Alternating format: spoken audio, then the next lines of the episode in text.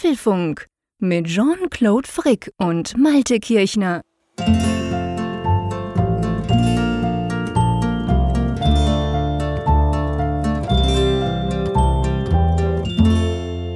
Hallo und herzlich willkommen zum Apfelfunk, genauer gesagt zur Ausgabe 208, welche wir wie immer am Mittwochabend, dem 5. Februar aufzeichnen.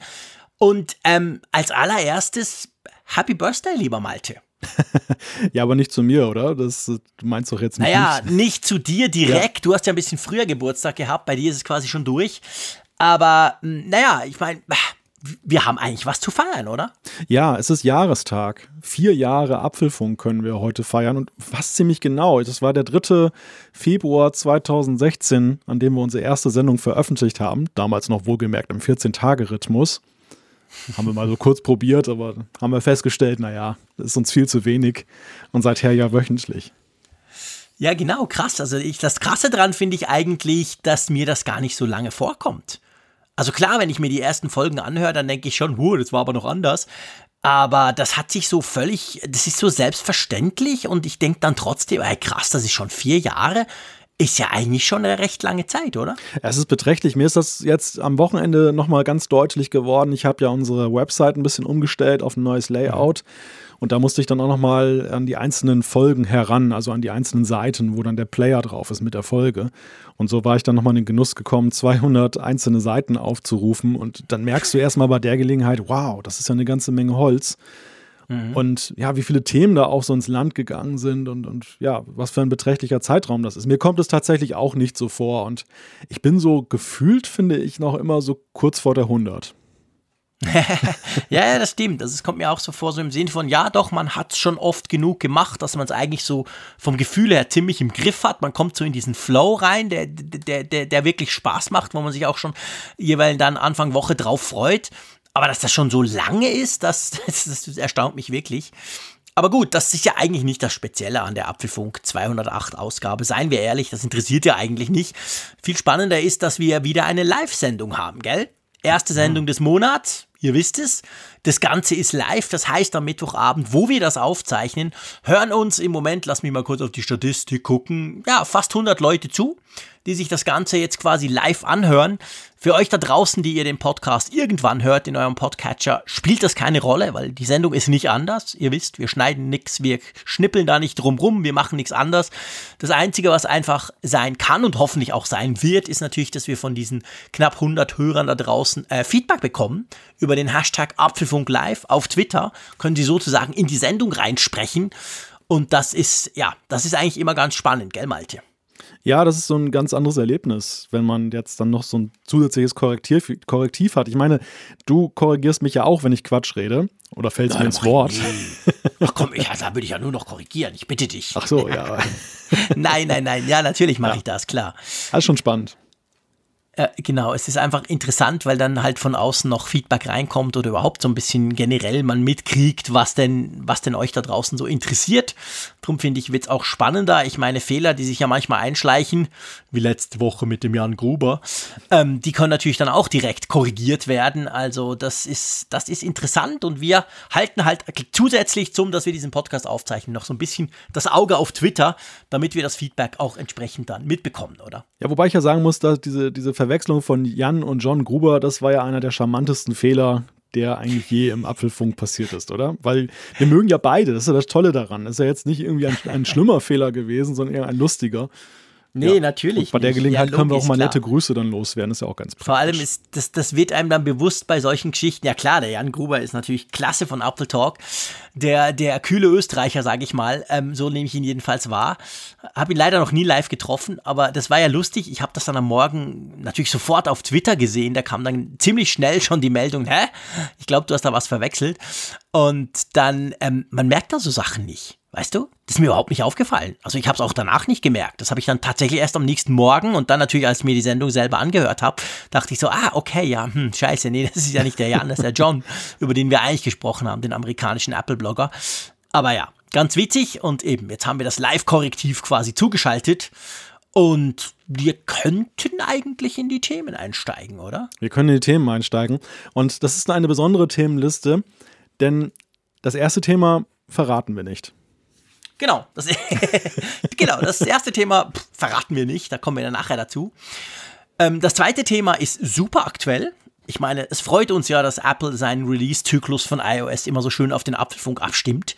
Es geht nämlich um die iOS 13.4 Beta 1, die vor ungefähr zwei Stunden ähm, freigegeben wurde. Und das Ding ist ziemlich spannend. Da müssen wir drüber sprechen. Ja, ganz frisch erschienen und ganz spannende Sachen drin. Das nächste Thema ist für alle, die ein Problem haben, schön. Denn Apple hat in den USA damit angefangen, einen On-Site-Service anzubieten. Das heißt, Apple kommt zu euch nach Hause. Wir haben ja auch schon darüber diskutiert, dass Apple News Plus jetzt vielleicht nicht so ganz der große Brüller ist. Jetzt muss der Chef gehen. Was das heißt und warum, das klären wir später. Eine schöne Nachricht. Es gibt freie Entwickler-Accounts von Apple jetzt auch in Deutschland. Nicht für alle, aber für wen, das klären wir nachher mal. Wer beim Thema Outlook immer gleich an Windows denkt und vielleicht sogar ein kaltes Schaudern den Rücken kriegt, ähm, der muss umdenken. Outlook gibt es ja schon lange, unter anderem fürs iPad und gerade dort auf dem iPad kann es jetzt viel mehr. Dann natürlich die Umfrage der Woche und Zuschriften unserer Hörer, wobei ich mich an dieser Stelle nicht auf irgendwelche Wagnisse einlasse, zu sagen, oh, das wird bestimmt ganz viel in dieser Ausgabe. Ach komm, Feigling. Ja, wir schauen mal, natürlich. Ja. Wir haben natürlich unsere Feedback-Sektion ist bereit. Im Browser ist der Tab geöffnet, aber das heißt nicht, dass wir dann tatsächlich bis dort kommen. Wobei ich denke schon, diese, diese paar kleinen wenigen Themen. Aber lass ja, uns jetzt mal anfangen wenn du mit das schon dem. Sagst, dann ist es mal ja, ja, wenn ich das schon sage, geht es immer schief. Da hast du natürlich recht. Aber lass uns mal anfangen mit dem Thema, das wir schamlos noch überhaupt nicht verraten haben. Ja. Ich sag mal einfach, die Überschrift in unserem Skript heißt einfach Apfelfunk. Was hat es damit auf sich? Das ist sozusagen unser Geburtstagsgeschenk für euch. Deshalb haben wir es uns jetzt auch noch eine Woche aufgespart. Wir hätten es euch auch zugegebenermaßen schon letzte Woche erzählen können. Aber wir haben uns gesagt, nein, das passt ja wunderbar zum Jubiläum und dann werden wir sozusagen den, das Tuch von, die, von, diesem, von dieser Überraschung runterziehen und sagen, ah, da ist es. Ja, was ist es denn? Willst du das Tuch mal lüften? ja, genau. Also wir ähm, machen dieses Jahr ein Apfelfunk-Event ein Apfelfunk-Hörertreffen. Wir werden das Ganze ähm, machen, noch einmal machen und zwar auch am gleichen Ort, so viel kann man sicher schon verraten, in Frankfurt am Main.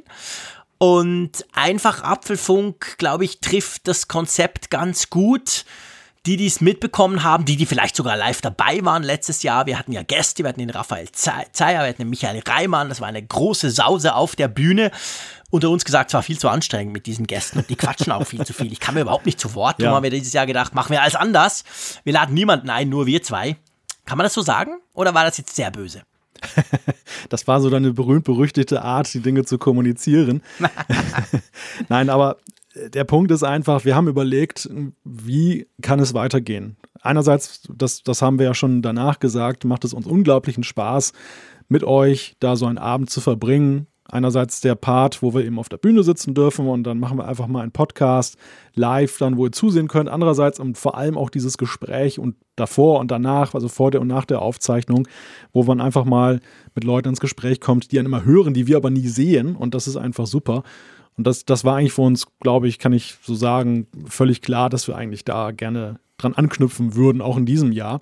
Die Frage für uns war nur, das zweite Event war ja so im Sinne von, wir setzen nur einen drauf. Und sagten schon erste Leute vor Ort, hm, ja, wie wollt ihr das denn im dritten Jahr machen? Was wollt ihr denn da noch draufsetzen? Noch mehr Gäste? Wollt ihr eine Feuerwerkshow abbrennen oder irgendetwas?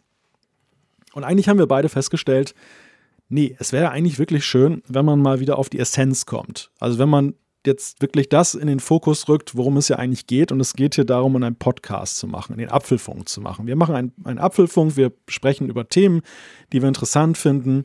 Und dass wir das wirklich mal so darauf reduzieren, und auch ja, so Dinge rausnehmen, wie zum Beispiel jetzt dann die große Video-Live-Übertragung, da werden wir in diesem Jahr auch drauf verzichten. Also wir wollen wirklich so mal, wir haben ausgewertet, was war gut, was kam gut an, was war nett, aber muss nicht unbedingt immer so laufen oder noch ein draufgesetzt werden. Und deshalb halt der Slogan einfach Apfelfunk. Ja, und nicht, dass, jetzt, dass ihr uns falsch versteht, dass wir sagen, ja, das war nicht toll und diese Gäste und so, das ist natürlich überhaupt nicht richtig. Es war ein Riesenspaß, hat unglaublich Spaß gemacht, auch gerade mit diesen zwei Leuten auf der Bühne zu sitzen letztes ja. Jahr. Aber wir dachten uns einfach dieses Jahr, hey, eigentlich wollen wir knapp 100 Hörerinnen und Hörer treffen, mit denen eine schöne Zeit verbringen. Und natürlich wollen wir einen Podcast aufzeichnen, weil letztendlich ist der Apfelfunk ein Podcast. Punkt. Und das werden wir dort vor Ort tun. Dabei kann man uns quasi zusehen. Und danach verbringen wir eine schöne Zeit zusammen. Und das ist eigentlich das Wichtigste, sage ich jetzt mal. Und so wollen wir das tun. Ähm, wir haben dann netterweise kriegen wir sozusagen die Bühne nochmal zur Verfügung gestellt. Das freut uns natürlich riesig, dass wir das noch einmal dort in Frankfurt beim Derak Living Hotel machen dürfen. Wir haben halt auch gemerkt, das ist geografisch eine super Sache. Das ist halt einfach wirklich praktisch.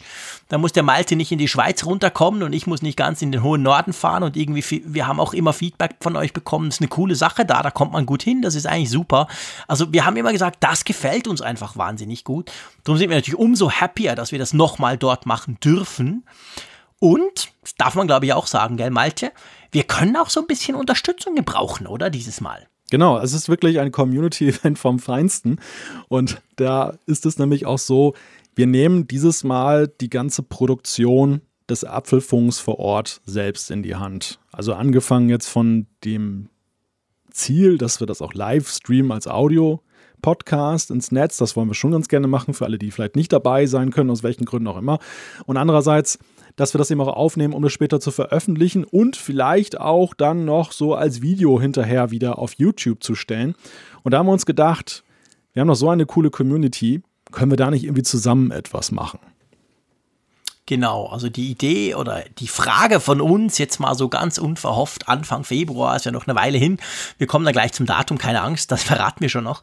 Vielleicht gibt's da draußen ja coole Tontechniker oder Leute, die sagen, hey, das mache ich auch ab und zu mal ganz gern, das ist ja eine coole Sache und so, die uns da einfach in irgendeiner Form unterstützen könnten. Sei das vielleicht äh, live vor Ort ein bisschen gucken, dass der Ton okay ist, vielleicht was auf Video aufnehmen, vielleicht habt ihr ein cooles Mikrofon-Setup, whatever. Also wir, wir lassen das mal ganz offen. Natürlich besorgen wir uns dann den Rest, der quasi, den, den wir nicht auftreiben können mit euch zusammen. Aber wir stellen halt fest, dass wir so eine unglaublich coole Community haben und vor allem auch eine Community, die unglaublich breite Dinge tut, die wahnsinnig viel kann in fast jeder Beziehung. Da haben wir uns gedacht, hey, eigentlich müsste das doch möglich sein, dass uns jemand dabei hilft. Wie das aussieht, kann man dann im Detail natürlich alles klären. Aber grundsätzlich vielleicht mal ganz wichtig, wann steigt die Party, lieber Malte? Zur besten Sommerzeit. Am 25. Juli, das ist ein Samstag, soll das Event stattfinden. Ganz genau. Nee, falsch. Am 25. Juli wird das Event stattfinden, sag ich jetzt mal so ganz böse. Okay. Genau. Also ähm, wir haben uns lange überlegt, wann, wie, wo, was. Wir haben dann gemerkt, ja, Juni ist schwierig. Das erste Event war ja Ende Juni. Da habe ich inzwischen äh, tech schulische Verpflichtungen von meinen Kids. Da sind diverse Wochenendtermine und so. Darum dachten wir uns, komm, wir machen das doch eigentlich im Juli. Da haben wir beide Ferien. Ich komme dann quasi frisch erholt aus Holland und dann ähm, passt das eigentlich ganz gut. Letztes Jahr war es ja um den ähnlichen Termin rum. Ist natürlich auch fürs Hotel dann ganz praktisch, weil dann sind sie nicht so ganz überbucht. Sprich, dann kann wer will auch gleich dort übernachten. Von dem her schreibt euch doch mal ein, den 25. Juli 2020. Dann gibt es große Apfelfunk-Hörertreffen. Und wie wir das genau ausgestalteten, das besprechen wir mit euch und das informieren wir dann noch und auch wie man an die Tickets kommt, oder? Ich meine, das ist ja auch eine Frage. Wahrscheinlich, ich wage diese Behauptung hier einfach auszustellen, ähm, gibt es ja wieder mehr Leute, die gerne kommen würden, als wir Plätze haben, oder? Das wäre natürlich super und wünschenswert, wenn es so wäre. Also wenn die Lust auf ein Apfelfunk-Event bei euch auch ungebrochen ist. Ich sag mal, das hier ist heute der Aufschlag. Ne? Das ist so dieses, die erste Vorstellung der Idee, des Konzepts, was wir haben. Und einerseits suchen wir natürlich dann Leute, die sagen, hey, ich möchte das gerne unterstützen. Damit habt ihr euer Ticket dann ja auch schon sicher, wenn ihr dann eben im Technikteam seid. Aber vor allem interessiert uns natürlich auch einfach erstmal ein Feedback. Wie findet ihr die Idee? Und da, das ist auch so ja ein, ein Kern-Apfelfunk-Thema. Community, dass dieses, was man zurückgespielt bekommt. Und da, da sind wir halt eben auch sehr gespannt jetzt so, wie findet ihr die Idee? Ich sehe gerade schon so bei Twitter, es gab da schon die mhm. ersten Reaktionen. Das ist das, das ist das Tolle jetzt an so einer Live-Folge, dass man da nicht jetzt warten muss bis morgen früh und dann zittert man so vom iPhone und denkt, oh, hoffentlich kommt was Gutes. er sieht schon Stimmt. ganz gut aus, oder? Ja, sieht ja ganz, die Maribel schreibt, super, finde ich eine tolle Idee mit dem einfach Apfel, äh, einfachen Event, Apfelfunk pur. Und, äh, oder der Holger schreibt, Konzept vom Treffen 3.0 hört sich gut an. Also ja, ich meine, eben, wie gesagt, es soll ein bisschen reduced to the max sein, so ein bisschen, auf uns und unsere tolle Community zurückkommend. Und es ist wirklich so, gell, Malte, das kann man schon sagen. Es ist nicht so, dass wir schon seit drei Monaten quasi dran rumstudieren und das jetzt erst öffentlich machen und dann eigentlich kein Konzept haben, wie wir den Ton zum Beispiel übertragen, sondern es ist ja auch für uns. Wir wissen das eigentlich erst seit knapp zehn Tagen, oder? Ja, ja, ja, so in dem Zeitraum ungefähr. Also Mitte Januar, Anfang Mitte Januar haben wir beide das erste Mal ja drüber gesprochen dass wir so, als wir so aus dieser Jahreswechselphase rauskamen, eigentlich war es ja schon Mitte Januar, da wo wir dann gesagt haben, okay, jetzt haben ja. wir das alte Jahr ein bisschen abgeschüttelt, jetzt sind wir gedanklich wir in 2020 Jahr? angekommen, genau. Was wollen wir eigentlich dieses Jahr reißen? Und dann entstand ja eben die Frage, ja, Event, ja oder nein und wenn ja, wo und wie überhaupt. Und so hat sich dann ein Puzzleteil zum anderen gegeben. Und tatsächlich ist es jetzt auch erst wirklich jetzt der Punkt, wo man eben sagen kann, das hat jetzt irgendwie Hand und Fuß, die Idee, dass man sie eben erstmal nennen kann. Genau, ganz genau. Und darum äh, teilen wir das so früh wie möglich für euch. Auch, dass ihr euch so ein bisschen darauf einstellen könnt oder schon mal überlegen könnt, ob das was für euch wäre. Wie gesagt, das wird sich jetzt natürlich im Laufe der Wochen und Monate alles konkretisieren. Aber grundsätzlich wichtig ist, wir haben die Location, wir haben den Termin und wir haben eine Idee, wie wir das gerne machen würden. Und alles andere, wage ich mal zu behaupten, kriegen wir dann auch noch hin, oder? Ja, klar. Also ich bin zuversichtlich. Ja, natürlich, absolut. Und wenn niemand kommen will, Malte, dann gehen wir einfach ein Bier trinken zusammen. Na, ich trinke zwar kein Bier, aber irgendwas anderes. Kaffee, wir sind doch beide, dass wir uns mal wieder sehen, oder? Ja, wir sind doch beide passionierte Kaffeetrinker, also das. Ja, genau, genau. Dann trinken wir Kaffee zusammen. Weil ähm, ihr wisst ja, das ist ja auch noch, das macht's ja für mich und ich glaube auch für Malte, das macht's ja für uns beide auch noch so speziell, diese Events, ich meine, das Highlight natürlich ist, dass wir, dass wir euch da draußen oder eine Auswahl von euch treffen können. Das ist natürlich super cool. Aber es ist ja immer noch, auch das ist natürlich wieder so ein bisschen reduced to the max. Das erste Treffen stand ja letztendlich, also das erste Hörertreffen vor zweieinhalb Jahren stand ja eigentlich unter nichts anderem. Da war einfach klar, hey, wir wollen uns mal sehen. Wir machen jetzt fast drei Jahre damals Podcast, aber wir haben uns ja noch gar nie gesehen. Ja.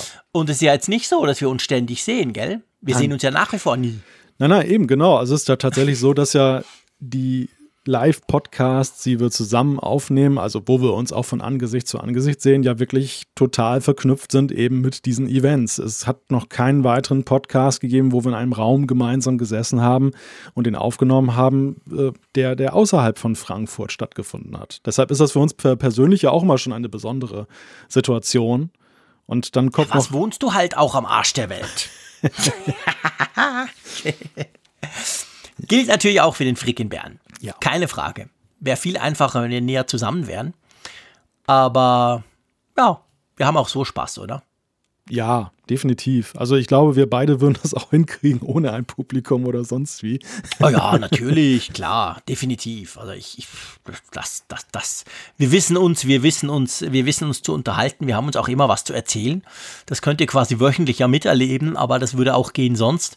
Von dem her gesehen passt das schon. Also, wie gesagt, 25. Juli und der Rest wird dann noch bekannt gegeben.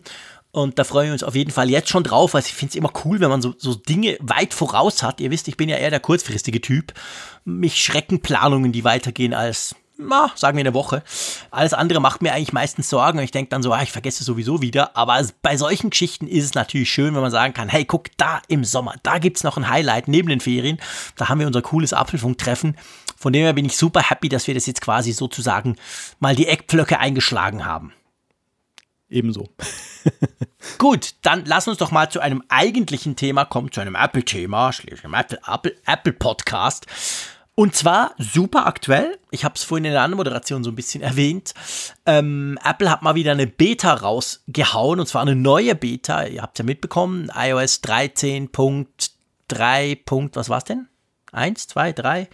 Man verliert ja den Überblick. Was war denn das letzte offizielle Update? Ich habe es schon wieder total vergessen das oder verdrängt. Das war die 13.3.1, glaube ich, oder? Das genau, die 13.3.1. Das habe ich auch gefunden bei ja. meinem Aufwand. Genau. Und da war natürlich, das war ja dann, da war gar auch keine Beta mehr da. Das war einfach die 13.3.1 Punkt. Und jetzt eigentlich eine gute Woche später oder knapp, ja, knapp zehn Tage später, jetzt kam eben ähm, iOS 13 Punkt 4 Beta 1, heute Abend, am Mittwochabend, kam die raus und ich meine, die Nummer verrät's ja schon so ein bisschen, gell, Malte? Also bei 13.4 und nicht Punkt 3.1 unterstrich 3 kann man wieder so ein bisschen mehr erwarten, oder? Man kann wieder mehr erwarten, aber so, das ist ja auch nicht bei jedem Release so gewesen. Wir haben es ja auch schon erlebt, dass dann die, ich weiß nicht, war es die Punkt 1 oder so, die hat dann so ein paar Features nachgeliefert, die dann in der Punkt 0 noch fehlten, aber es gab dann jetzt nicht so sensationelle Neuigkeiten, wo man sagt, oh, da haben wir noch gar nichts von gehört. Mhm. Das ist diesmal bei der Punkt 4 anders. Und was ich erstmal interessant finde, ist so von der Erscheinungsweise her, dass da jetzt wieder etwas Ruhe einkehrt. Also es war ja nun lange so, dass ja solche Betas teilweise über Kreuz liefen. Du hattest einerseits das Bugfix-Release, was in der Beta war, und dann schon die nächste große Version, die dann halt auch schon getestet wurde. Und mhm. jetzt war es ja wirklich so, man hat jetzt erstmal mit einem großen Weihnachtspausenintervall dann diese 13.3.1 abgewickelt in den Final-Modus versetzt. Danach kam ja auch erstmal nicht sofort eine neue Beta. Und heute so nee. wie Phoenix aus der Asche dann halt dieses neue Release. Und ja, ich finde, äh, das so psychologisch räumt das so ein bisschen diesen ganzen Ärgernismüll weg, den man so in den letzten Wochen, Monaten hatte, dass man schon fast genervt war von neuen Releases, sondern es ist irgendwie so ein Neubeginn, weißt du? Es ist irgendwie so ein bisschen Aufbruchstimmung und das ist natürlich vor allem ja auch dann befeuert durch die Features, die sich jetzt da, die da jetzt schon durchscheinen in diesem Release. Ja, definitiv. Also das gibt wirklich jetzt schon, und ich meine, wie gesagt, wir sind ungefähr zwei Stunden nach Release. Ich habe es noch gar nicht drauf auf meinem Beta-iPhone. Äh, ich habe noch gar nichts installiert. Ich war noch wirklich unterwegs bis kurz vor Sendung, aber ähm, man kann natürlich schon im Netz die ersten, die ersten Erfahrungen oder die ersten Bemerkungen lesen zu diesem äh, kommenden Release von iOS. Und ja, lass uns mal anfangen. Also offensichtlich wurde was an Mail rumgeflickt, verbessert, oder? Ja, im Grunde genommen zurückgesetzt. Denn es gab ja ein großes Ärgernis, dass Apple die Toolbars in der Mail-App neu gestaltet hat. Da, da, waren die Buttons dann nicht mehr so intuitiv unten im unteren Bereich dann alle versammelt, sondern man hatte ein paar nach oben gepackt und unten ein bisschen luftiger und haben viele gesagt, hm, von der Nutzung her ist das ja doch reichlich kompliziert geworden, beziehungsweise umständlich. Das hat man bei Apple erstmal so gelassen die ganze Zeit und jetzt halt mit 13.4 stehen die Zeichen auf Rückkehr zur Toolbar unten. Ja, genau. Also das ist definitiv wieder so, wie es vorher war. Und seien wir ehrlich, vorher war es einfach praktischer Punkt. Und dann ähm, kann man schon, oder offensichtlich hat jemand schon neue Car ähm, Features entdeckt. Was, ist das genau? Wo, wo geht es darum? Weißt du das schon? Man hat Spuren entdeckt von einem Feature namens Car Key. Und äh, man denkt natürlich sofort an uh. CarPlay. Was hat das was mit CarPlay zu tun? Indirekt allenfalls. Es geht darum, dass das iPhone damit wohl in die Lage versetzt werden soll, als Autoschlüssel zu dienen. Also über NFC, dass man dann quasi über NFC einen Autoschlüssel darstellen kann und mit dem kann man dann eben sein Auto entriegeln, kann es einschalten, ausschalten, alles Mögliche. Also das, was du sonst eigentlich nur bei modernen, bei super coolen Autos kannst mit einer eigenen App, zum Beispiel Tesla kann das ja auch, da hast du eine Tesla-App, die das alles kann. Das soll wohl offensichtlich, ähm, ja, ich sag mal, direkt im Betriebssystem in irgendeiner Form verankert sein ich fürchte, wahrscheinlich mein zwölf Jahre alter VW Turan kann das dann nicht, oder? Nein. Wäre ja geil. Ja, wäre Der kann überhaupt nichts NFC, aber das kann er dann plötzlich. Das, das wäre natürlich schön, wenn das könnte. Nein, das ist natürlich wie ähm, ja, CarPlay Wireless ein Feature, mhm. das ab Release dann so ganz langsam wahrscheinlich in die Autos reintröpfelt und dann wirklich Mit über. Betonung auf ganz langsam. Ja, ja, so fünf bis zehn Jahre Horizont kannst du sagen, dann hast du es wirklich genau. serienmäßig dabei. Aber es, es, ist auf jeden Fall eine spannende Sache und es knüpft an an Ideen, die wir hier auch schon mal im Apfelfunk vor längerer Zeit entwickelt haben, über die Frage, was kann man mit NFC eigentlich noch so anstellen? Und eine Idee, die wir hatten, wir haben nicht ans Auto gedacht, aber wir haben ja damals an Hotels zum Beispiel gedacht. An die Möglichkeit, genau. dass du Hotelschlüssel in dein Smartphone integrierst, dass du nicht mehr diese blöden Karte mit dir rumtragen musst, die du dann doch wieder in einer Portemonnaie deponieren musst, die kannst. Die sich dann willst. löschen, dann lassen sie sich in der Nacht nicht mehr rein, ja. weil der doofe Magnetstreifen wieder nicht funktioniert oder so. Genau, genau kennen genau. wir alle. Und da wäre es natürlich super, wenn man das dann mit einem Smartphone abbilden könnte. Aber im Auto ist natürlich auch super. Ne? Ich meine, du hast das, das iPhone ja sowieso im Kontext von CarPlay Display ja meistens in der Hand, dass du es irgendwie dann im Auto platzierst. Und ja, dann ersparst du dir dann halt da den Schlüssel. Erstmal, dass du den mitschleppen musst. Zweitens, dass du eben dann mit zwei Gegenständen hantieren musst. Ja, ist natürlich super praktisch. Also ich meine, ich bin ja sowieso ein Verfechter von möglichst viel auf Smartphone. Wir könnten zum Beispiel jetzt von Apple Pay sprechen, was halt wirklich cool ist, weil ich dann letztendlich kein Geld mehr und sogar keine Karten mehr mit mir rumschleppen muss. Ich merke das bei uns hier in der Schweiz, man kann ja überall mit Karten zahlen. Und überall, wo man mit Karten zahlen kann, kann man ja auch mit Apple Pay zahlen, glücklicherweise. Das heißt, ich, ich, ich krü krümle meine komische Mastercard oder EC-Karte gar nie mehr raus, sondern es ist einfach pff, Handy, zack, baff, bumm, funktioniert.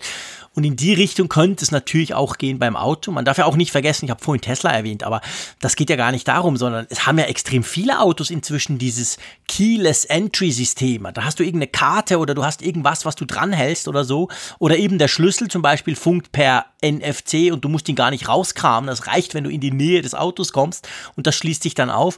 Also auf dieser Technologie oder auf diesem Grund, Grundding könnte man natürlich aufsetzen mit so einer Funktion, oder?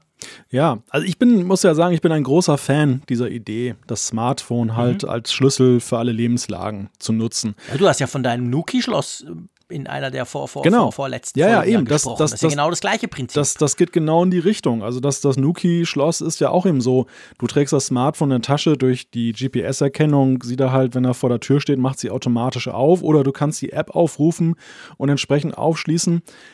Apple, du hast gerade Apple Pay genannt. Apple Pay ist ein schönes Beispiel. Ich habe zum Beispiel meinen Wocheneinkauf jetzt mittlerweile so organisiert, jetzt wo ich ja richtig vernünftiges Apple Pay habe, dann äh, bezahle ich das nur noch per Apple Pay und ich habe mir diese Kundenkarten, die man ja auch mal gerne noch hat, dann mhm. den Supermarkt zum Beispiel, da habe ich mir so eine App runtergeladen namens Stowcard, die ist ganz praktisch. Ja. Da kannst du die alle zentral ja. verwalten. Genau. Da, da habe ich dann noch von meinem Kaffeedienstleister meiner Wahl dann noch so drin. Man kann die ganzen treue Bohnen und Punkte und was man sonst so hat, da verwalten. Viel praktischer als diese ganzen blöden Portemonnaie-Karten, wo ich auch nie wusste, zum Beispiel, habe ich den Freikaffee jetzt schon erreicht oder bin ich noch meilenweit davon entfernt. Also sehr, sehr nützlich das Ganze. Also ich finde, wir, wir reden immer gerne über Augmented Reality und diese ganzen tollen Sachen, die man in Zukunft machen könnte, aber es sind so profane Dinge, einfach diese Rumschlepperei von Sachen. Und das ist jetzt im Winter ja. eigentlich noch, finde ich, das kleinere Problem. Da hat man eh meistens ja große Jacken mit großen Taschen dann eben dabei. Aber im mhm. Sommer ist es immer total nervig gewesen, was für ein Ballast du eben du hast. Du denkst, du bist wie so ein Polizist, weißt du, der so einen Gürtel hat, wo er dann die Munition, die Pistole und alles Mögliche noch so drin hat, was du ja. eben fürs Leben brauchst. Und das ist halt eine klasse Idee, wenn du nur das Smartphone benötigst. Ja, ich meine, das ist genau der Punkt. Das ist sehr praktisch. Es ist natürlich gerade auch beim Auto oder generell bei diesem Keyless-System, der Axel schreibt das gerade unter dem Hashtag Apfelfunk Live, ist natürlich auch ein Problem, der, er schreibt der leichten Knackbarkeit. Also er sagt, ich bin daher etwas vorsichtig. Mein neuer VW hat deswegen auch kein Keyless. Da gibt es natürlich auch immer wieder Berichte, wie einfach man das knacken kann. Vor allem, glaube ich, geht es in die Richtung, wie einfach man diese Karten, die man ja dann zum Beispiel im Portemonnaie mit sich rumschleppt, quasi dann kopieren kann, dass irgendein böser Bube sozusagen eine Kopie deines Schlüssels zieht. Wie das mit dem iPhone funktionieren würde, ist natürlich eine andere Frage. Ich habe halt so ein bisschen, ganz ehrlich gesagt, die Angst, ich meine, das haben wir bei Car Play, sage ich es richtig, haben wir das ja exemplarisch miterlebt. Ich meine, wann wurde CarPlay vorgestellt? Oh. 1835, glaube ich. also gefühlt. Und wann kam es in den Autos an? Ähm, also das ging ja Jahre und zuerst war ja so, nee, das wollen wir nicht, nee, das machen wir selber. Wir haben viel das bessere Navis. Und dann jetzt, jetzt heute muss man sagen, ist in den in vielen Autos ist das drin. Und inzwischen haben, glaube ich, die Hersteller gemerkt, ja, die, die Kunden wollen das, scheiße, mhm. also wir bauen es halt ein. Aber ja. es ging super lange. Ja, aber. Jetzt ist natürlich die Frage, meinst du dadurch, dass sie jetzt zumindest bei CarPlay so bereit sind und zu akzeptieren, okay, das bauen wir rein, dass bei sowas vielleicht schneller gehen würde? Nee, ganz und gar nicht, weil CarPlay ist ja auch noch immer in der ersten Generation verbreitet. Also du hast, das habe ich auch in meinem Auto, hast du halt bei aktuellen Baujahren häufig noch Systeme, CarPlay der Generation, wo du mit USB Anschluss Aha, also arbeitest nicht, und nicht, nicht wireless. wireless, sondern ja. ja. Also mir haben mittlerweile einige gesagt, man kann da solche Boxen kaufen, die gibt es aus China, die kann man dann da anschließen an den USB-Anschluss und dann kann man da doch wireless nachrüsten. Mhm. Na, ich weiß natürlich immer nicht so richtig, ist das wirklich sicher und äh, überhaupt so Boxen aus China, ist das überhaupt eine gute Idee? Willst du das in dein Auto einbauen? Ja, ja genau. genau. Das, das sind halt so Fragen, die einen bewegen, aber ähm, das, das, der Punkt ist halt einfach, dass CarPlay ist zwar jetzt weitgehend äh, oder bei, bei vielen Herstellern Herstellern drin. Wir haben aber auch ja diese BMW-Debatte geführt, dass sie dann plötzlich ein Abo-Modell dafür haben wollen, das sie ja zurückgefahren haben. Mhm. Aber diese zweite Generation, die eigentlich jetzt wirklich Standard sein müsste, ist ja auch nach wie vor immer noch nicht Standard. Und diese Trägheit, das ist so der, das ist der Pferdefuß bei dieser ganzen Car-Key-Geschichte, mal unabhängig jetzt von der Frage der Sicherheit, dass ich mhm. einfach nicht glaube, dass, dass die Hersteller so schnell unterstützen. Weil das Letzte, was die doch wollen, ist doch noch abhängiger von Apple zu werden, noch ein System zu unterstützen, ja, genau. das sie nicht unter voller Kontrolle haben. Ja, genau. Also ich, ich, ich würde da jetzt auch, bevor wir jetzt da sagen, hey, wie geil ist das denn? Ich meine, wir finden es in der Theorie wirklich klasse, aber ich glaube, man muss da schon das ganz, ganz große Fragezeichen ransetzen, weil es ist ja dann, geht ja auch noch weiter. Ich meine, es ist natürlich auch eine Vertrauensgeschichte. Also man kann sagen, die Autohersteller haben sowieso nur extrem Murren. Dieses blöde CarPlay und diese doofe Apple-Navigation. Ich meine, CarPlay kann ja gar nicht so viel. Aber das hier, ich meine, ja, da geht's halt um Sicherheit, um Security, um Auto aufschließen und solche Geschichten. Also da könnte ich mir noch mehr vorstellen, dass die Hersteller denken, pah, ich lass doch nicht so ein blödes iPhone mein Auto aufschließen, so weit kommt's noch, wir haben hier die viel besseren Schlüssel. Also mh, hm, coole Idee von Apple, aber bis wir das wirklich in den Autos sehen, falls überhaupt, wird wahrscheinlich noch einige Zeit vergehen, oder? Da wird noch einige Zeit vergehen. Andererseits kommt mir gerade der Gedanke, man muss natürlich dieses Feature jetzt auch nicht als Gesetz ansehen, dass es dann bald schon von Apple offiziell vorgestellt wird. Eher kann man darin auch einen Hinweis sehen, woran Apple insgeheim ja schon seit längerem arbeitet in, im Bereich Auto. Also, dass dass das vielleicht auch ein Punkt ist von mehreren, die sie vielleicht erforschen zur Zukunft des Autos und wie sie eben ihre Produkte darauf einstellen. Das ist der eine Punkt. Wir haben ja schon oft drüber gesprochen, als ja vor, was war das, eineinhalb, zwei Jahren sogar schon, als ja dann dieses Apple Car irgendwann dann klar wurde, das kommt wahrscheinlich so nicht. Dann haben wir auch gesagt, ja, aber Apple wird das Thema Auto nicht einfach links liegen lassen, sondern sie, sie tun sich eben vielleicht als als Integrator, als Lösungsanbieter bei ganz bestimmten Problemen äh, quasi positionieren. Und das wäre jetzt genau so ein Punkt. Und ich denke halt auch, wenn das wirklich kommen sollte, ich meine, das ist jetzt ein Feature, das tief versteckt in der Beta drin schlummert, wenn das soweit ist, dass Apple das offiziell auch vorstellen würde, dann hätten sie sicher ein paar Hersteller in der Hinterhand, wo sie sagen würden, hey, guck, da und da machen wir das schon weil so haben sie es bei CarPlay auch gemacht. Das waren natürlich jetzt nicht unbedingt damals gerade die ganz großen Volumenhersteller, aber da würden sie sich Partner suchen, um dann eben sagen zu können, guck, da, da funktioniert schon und ähm, also die, die, die releasen das nicht einfach als, hey, wir haben jetzt übrigens eine Schnittstelle und lieber Autohersteller, wollt ihr nicht mal, sondern wenn sie das bringen so, dann bringen sie es schon mit irgendwelchen Partnern zusammen, oder? Ja, und äh, weil wir hier auch sehr viel Feedback gerade kriegen zu der Frage der Sicherheit und dass diese Keyless Go-Systeme halt extrem unsicher sind oder sein sollen, vielleicht ist ja auch eben die, der Schlüssel buchstäblich der ganzen Sache, dass Apple das nicht nur macht, um dem Nutzer jetzt dann eine praktische Möglichkeit zu bieten, dann eben mit seinem iPhone das zu machen, sondern dass sie es auch gleich verknüpfen mit dem Punkt, dass sie sagen, wir haben auch ein System entwickelt, was dann auch besonders sicher ist. Denn das mhm. ist ja bei Apple Pay auch so ein Punkt. Sie haben ja mit Apple Pay nicht einfach nur eine Kreditkarte ins iPhone reingesteckt, sondern einer der Benefits, die sie immer beworben haben und weiterhin bewerben, ist ja eben, dass du als Nutzer ja auch einen höheren Datenschutz genießt, weil sie ja eben diese Transaktion Transaktionen dann etwas maskieren, sodass dann eben der Einzelhändler jetzt nicht so einfach dich dann tracken kann, wie jetzt mit einer handelsüblichen Kreditkarte. Genau, ja, ganz genau. Es könnte ja auch ein Punkt sein, dass sie sagen, hey, bei uns kannst du eben nicht einfach die Karte kopieren und dann gehst du ins Auto rein und raubst es aus oder so, sondern das ist eben im iPhone drin, genauso sicher wie andere Funktionen. Das könnte natürlich durchaus auch ein, ein Selling Point sein, also, also ein Punkt, wo sie quasi sagen, hey, unsere Lösung ist eben besser und den Autohersteller dadurch vielleicht versuchen davon zu überzeugen. Aber ja, definitiv spannend. Also sagen wir mal, hat viel Potenzial. Ähm, das nächste Feature, das in iOS 13.4 Beta 1 aufgetaucht ist, ist ja weder genial noch groundbreaking, würde mich aber unglaublich freuen, ehrlich gesagt. ja, sag's doch ganz aber, wir warten doch schon seit Monaten darauf und wir waren doch bestürzt, dass es eigentlich bislang noch gar nicht enthalten war. Also eigentlich warten wir seit Jahren drauf, aber irgendwann hat es dann Apple gemerkt, wie cool das ist. Es geht natürlich um iCloud Folder Sharing, also die Ordnerfreigabe in iCloud. Ihr wisst ja vielleicht, in der iCloud kannst du problemlos Dateien freigeben, irgendjemandem schicken, der kann die dann runterladen etc. pp. Aber ganze Ordner, das ging bis jetzt halt nicht. Und das hat Apple ja mit iOS 13 vorgestellt. Das war in, der, in den Betas noch drin. Im Final Release war es dann nicht mehr drin. Und seit da warten wir drauf. Und jetzt ist es in der Beta drin. Und spannend ist ja eigentlich, wir haben damals im Herbst, kam ja die offizielle Aussage, ja, das kommt dann irgendwann mal im 2020. Dann haben, ich glaube, der Gruber hat drüber geschrieben, ja, wahrscheinlich wird es dann wirklich Frühling erst. Wir waren total enttäuscht, wir zwei. Ich habe mich tierisch genervt. es würde ja mit dem Fahrplan gar nicht so schlecht passen, weil so eine Beta ja normalerweise vier bis sechs Wochen lang, manchmal auch länger, ja auch getestet wird. Das wäre dann wirklich schon fast Frühling, wenn es kommt, oder? Ja, ja, definitiv. Also ich denke auch bei der Feature-Dichte von dieser 13.4 wird das nicht so ein Ding sein, was in zwei Wochen fertig ist und äh, dann released wird, sondern es wird schon auch diesen typischen dieses typische Intervall nehmen, bis, bis dann eben mit mehreren Betas, bis das dann eben freigegeben wird. Ja, es würde passen.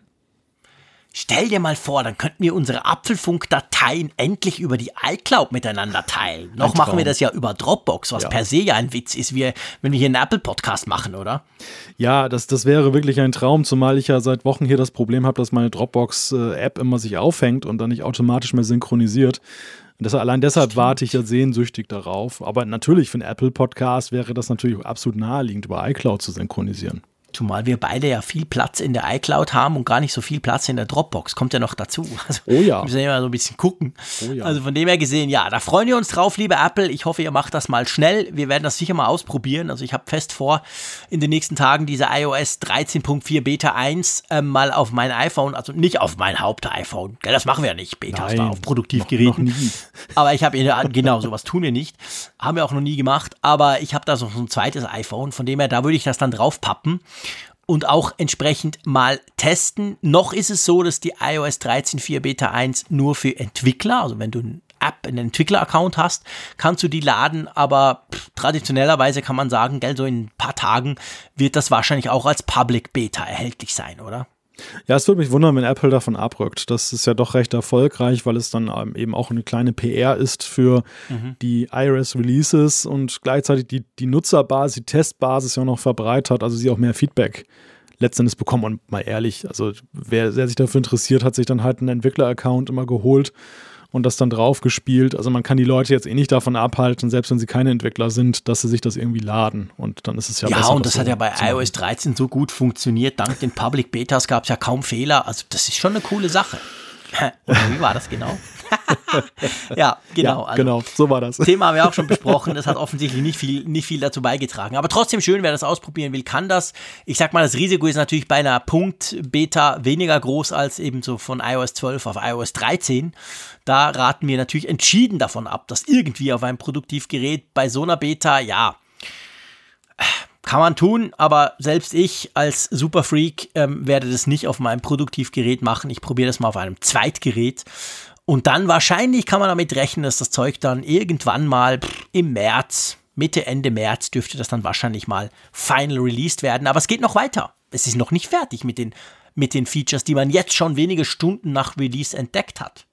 Genau, der nächste Punkt ist, dass man künftig mit einem Kauf dann eine Mac- und äh, iPad-Variante einer App kaufen kann. Also jetzt nicht über dieses Project Catalyst, dass man jetzt dann ähm, eine, eine portierte App dann damit erwerben kann auf beiden Plattformen, sondern dass eben Anbieter von Apps dann eben Angebote wie in so einer Art Bundle dann zusammenpacken können. Man kauft die Mac-Version und dann kann man aber gleichzeitig auch kostenlos die iPad-Version laden, ohne eben dann nochmal extra zahlen zu müssen. Wie siehst du dieses Feature, Jean-Claude? Hm. Also ich finde es für die Entwickler natürlich durchaus eine attraktive Möglichkeit, ich sag mal, die Attraktivität dieser Bundles zu erhöhen, weil man natürlich weiß, viele Leute haben eben einen Mac und ein iPhone oder ein iPad zum Beispiel.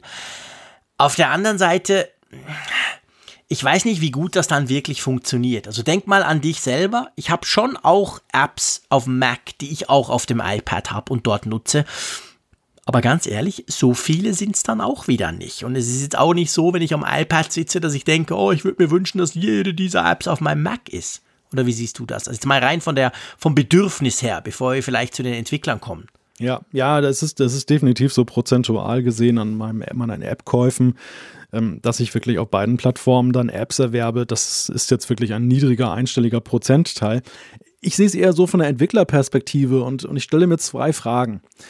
Die erste Frage ist, was macht das mit den Entwicklern? Denn es ist ja so, dass mhm. diejenigen, die eben auf mehreren Plattformen von Apple unterwegs sind, also für den Mac noch eine Variante anbieten und dann eben für die iOS-Geräte, dass die ja jetzt nicht aus Jux und Dollerei auch nochmal einen extra Preis dafür verlangen, sondern weil einfach das auch eine Menge Arbeit ist, das auf mehreren Plattformen anzubieten. Also es ist ja eben nicht so, äh, vor Catalyst äh, war es ja ganz aufwendig und mit Catalyst ist es immer noch aufwendig, dass man eben eine, eine plattformübergreifende Sache macht, dass man eine iOS-App dann konvertiert oder portiert, dann eben auch für den Mac. Man hat beim Mac eine ganz andere Benutzungs- und Menüstruktur zum Beispiel, teilweise ja. ganz andere APIs und das ist ein Höllenaufwand und ähm, ich befürchte halt, dass das die Entwickler ein wenig unter Druck setzen könnte, die Möglichkeit, dass sie eben, dass die Nutzer erwarten jetzt, dass sie auch davon Gebrauch machen, dass sie nicht nochmal extra berechnen. Und dass das so dieses Problem, was ja viele Entwickler schon beklagen, nämlich dass des Preisdumpings,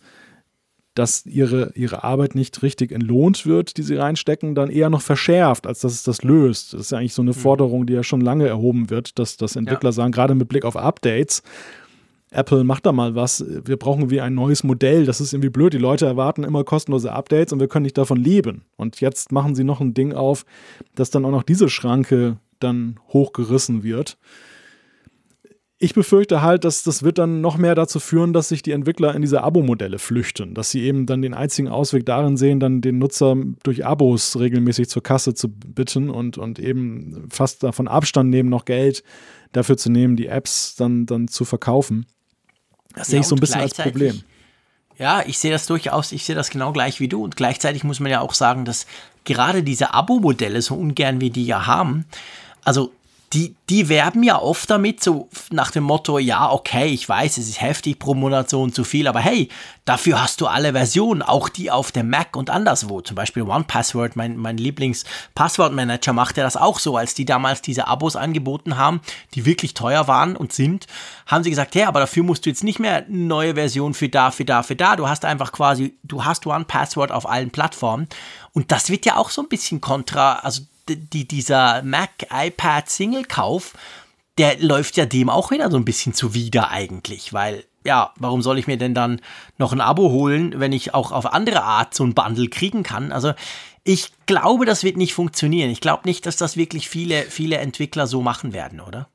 Ja, das denke ich auch. Und ich, ich glaube, dass auch das Interesse von Apple daran größer ist als das der, der Entwickler tatsächlich. Denn aus Apple-Sicht ist ja. es natürlich so, ich sehe das ein wenig im Kontext von Catalyst. Catalyst ist ja nun so eine Sache, die nach wie vor kritisch gesehen wird. Diese erste, diese erste Umsetzung überzeugt nicht vollends. Es gab viele namhafte Kritiker, die gesagt haben, ähm, Mac-Apps verlieren ihre Eigenheiten. Das ist so ein bisschen frevelhaft, jetzt dann mhm. eben äh, den, den Mac-App Store zu füllen mit eben iPad-Apps, die einfach umgesetzt wurden.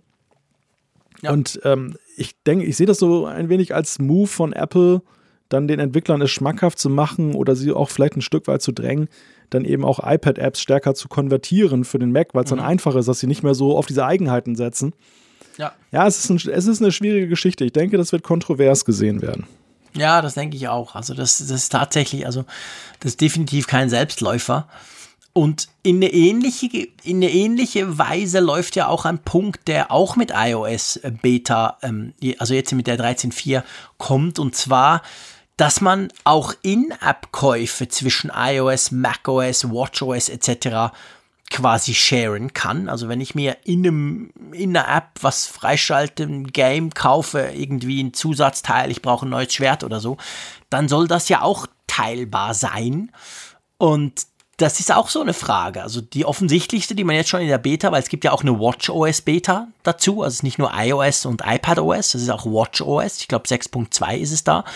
Und dort ist zum Beispiel so, du kannst jetzt auf der Uhr einen In-App-Kauf machen. Also wenn es eine App gäbe dafür, dann kann man quasi auf der Uhr sagen, okay, ich will jetzt dieses Feature freischalten oder eben im Spiel irgendein Zusatzding kaufen das soll auch interop also zwischen diesen, diesen Betriebssystemen ähm, quasi ähm, durchlässiger werden. Wie siehst du das? Hat Vor- und Nachteile. Also aus Nutzersicht ist es natürlich eine gewisse Annehmlichkeit. Denn Definitiv. je mehr Plattformen du hast und, und äh, wenn du dann auch nicht weißt, ach, habe ich dafür schon diese In-App-Geschichte dazu gekauft oder nur für das andere, das macht es kompliziert. Und das ist ein ja. schönes, transparentes Modell. Das ist ein wenig so wie das Family Sharing, wo du auch mhm. eben auch dann dir nicht den Kopf drüber machen musst, dass du auf jedem Gerät deiner Familie, welche Apple-ID du hinterlegt hast und dass du dann nochmal das extra kaufen musst, die App, sondern du kannst eben so einen Kauf tätigen und dann teilen. Aber auch da ist es ein zweischneidiges Schwert. Einerseits für die Nutzer, hier wirklich für die Nutzer auch sehr praktisch, aber eben für die Entwickler auch wieder so eine Sache, denn ja, die, die müssen halt auch sehen, dass sie auf ihre Kosten kommen. Und solange die Preisstrukturen eben so sind, dass ja auch viele Käufe dann eben in dieser 99 Cent Verlangt sich bewegen, also du nicht zumindest einmal vernünftig einen Preis aufrufen kannst und mhm. dann kannst du sagen, mach damit, was du willst. Ja. Ähm, solange es eben diesen Bonbon-Kauf-Charakter hat, ja, ist es dann halt schwierig, wenn das Bonbon auch noch dann in fünf Stücke aufgeteilt wird und eine ganze Familie ernährt und dann noch dann alle Plattformen dann bedient. Ja, genau. Das ist natürlich für die Entwickler tatsächlich problematisch. Ich meine, ich, ich finde noch einen anderen Punkt, also jetzt bezü bezü bezüglich auf, auf WatchOS und, und eben die Apple Watch. Ich weiß nicht, wie es dir geht. Ich meine, wir haben schon oft und wir haben ja auch schon über, über die Apple Watch und diese Unabhängigkeit, ich mache extra Anführungszeichen drum quasi, gesprochen. Ich habe mich mal ein bisschen darüber beklagt, dass die Updates bei mir zumindest nicht so funktionieren. Da haben wir ziemlich viel Feedback gekriegt, dass bei euch das nicht unbedingt so krass ist. Aber dieser Punkt ja, dass man jetzt quasi In-App-Käufe wirklich auf der Apple Watch starten kann, ähm, da stellt sich mir halt so ein bisschen die Frage, klar, das ist praktisch, ich kann, kann sagen, okay, ich will diesen In-App kaufen, habe ihn dann auch auf dem iPhone, aber ähm, jetzt mal abgesehen vom monetären Problem für den Entwickler, aber ich meine, ich finde generell den App Store auf der Apple Watch sorry, das ist einfach dieses kleine Display und dieser kleine Knopf und ich sehe nichts. Also ich, ich weiß nicht, brauche das nie. Das ist einfach scheiße. Ja, ich finde, jenseits von, von iPhone und iPad hat sich ja auch eigentlich gar kein App Store wirklich durchgesetzt.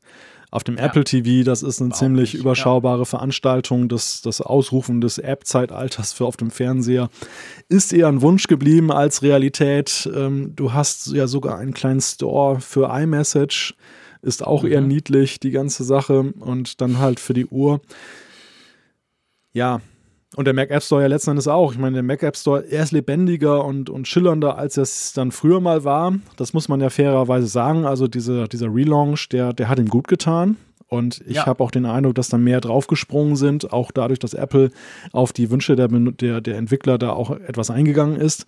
Aber trotzdem, das, das hat natürlich überhaupt nichts von dem riesigen Markthallencharakter der, der, der iOS-Plattform, was, was nee. man da bei den anderen Plattformen vorfindet.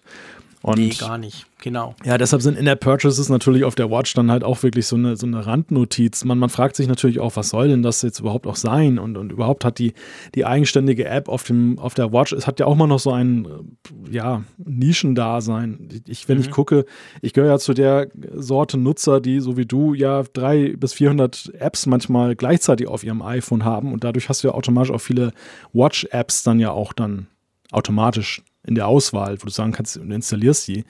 Aber ich finde es immer noch ja, erschreckend, wie wenig da letztendlich für die Watch auch dann noch mit dabei ist. Erstens das mal, wie wenig ist, genau.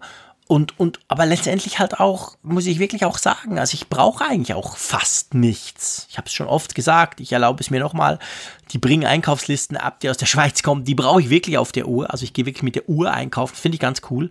Aber sonst, äh, pff, sorry, also das, ich bin ja super zufrieden mit der Apple Watch, aber Apps fehlen mir darauf eigentlich eben nicht.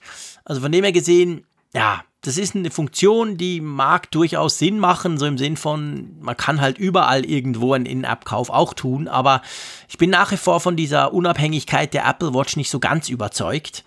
Und denke, da kommt man dann eben gerade in App Stores, kommt man dann halt trotzdem schon mal an, an die Grenze mit Display zu klein und mhm. fummelig und überhaupt und so. Also da stellt sich echt, echt, echt die Frage, muss das sein und, und wird das überhaupt jemand machen oder braucht das überhaupt jemand? Ja, ich glaube einfach bei der Apple Watch ist es so und das soll jetzt gar nicht so einen negativen Zungenschlag bekommen. Du hast es ja auch gerade schon gesagt, du bist hochzufrieden. Ich bin es ja auch mit der Apple Watch. Ich glaube einfach, dass die Apple Watch gar nicht den Wunsch aufkommen lässt, weitere genau. Apps zu installieren, weil einfach die Schnittstellen, die sie per se bietet vom System aus, schon so extrem gut sind, einfach mich als Nutzer auf dem Laufenden zu halten. Allein diese, diese Notifikationsgeschichten und auch diese Interaktionsgeschichten, die Apple ja auch dann eben dann anbietet für App-Entwickler, ohne jetzt gleich eine eigene App-Watch äh, dann entwickeln zu müssen. Ich kann ja interagieren, Ja, ja. ich kann ja der App dann zum Beispiel, kann zum Beispiel über WhatsApp sagen, schick eine Nachricht zurück. Dafür muss WhatsApp gar nicht selber auf der Watch präsent sein. Und das ist so, Ja, ja. ich finde, das, das ist so ein, so ein schönes Beispiel dafür, warum eben gar, gar, kein, gar kein Nutzen besteht, jetzt noch eine, im App Store da noch präsent zu sein mit einer zusätzlichen App oder mit einer Dependance sozusagen der großen, weil eben das System schon so gut ist. Und das, das ist so ein Punkt. Ich möchte übrigens aber noch, das habe ich ja auch im Feedback gesehen, weil einige da kritisiert haben, oh, was stellst du dich an mit deinem ähm, Update von, der, von dem System auf der, auf der Apple Watch? Da muss ich ja mal wirklich dich dann eben auch flankieren, lieber Jean-Claude. Ich finde das auch nicht optimal momentan, Ha. wie das läuft mit den Updates. Denn es ist ja mal irgendwelche Bedingungen geknüpft. Du, du musst ja 50% Akkukapazität haben. Eigentlich musst du sie, glaube ich, auch dann in, an das Ladekabel anschließen. Natürlich. Und ähm, das, das sind solche exotischen Bedingungen, dass dann auch dann diese Automatik jetzt, wir reden ja über die Automatik, wir reden nicht über das her bewusste Herbeiführen des Updates, dass die Automatik dann manchmal erst Tage später bei mir greift, weil dann erst der Idealzustand erreicht ist. Ja, ja, bei mir auch. Eben, das ist genau das. Entweder musst du auf der, auf der Apple Watch noch irgendetwas abnicken, eine AGB, irgend, irgendwas Blödes. Und, und am meisten, das gebe ich gern zu, stört mich wirklich dieses quasi geladen sein, okay. Und dann noch auf dem Charger liegen. Weil, äh, ich meine, das kann die ganze Konkurrenz, kann das, alle anderen Smartwatches, die müssen zwar auch, je nach Modell, 50% geladen sein. Das kann ich auch nachvollziehen. So ein Up Update geht ja auch dreieinhalb Jahre.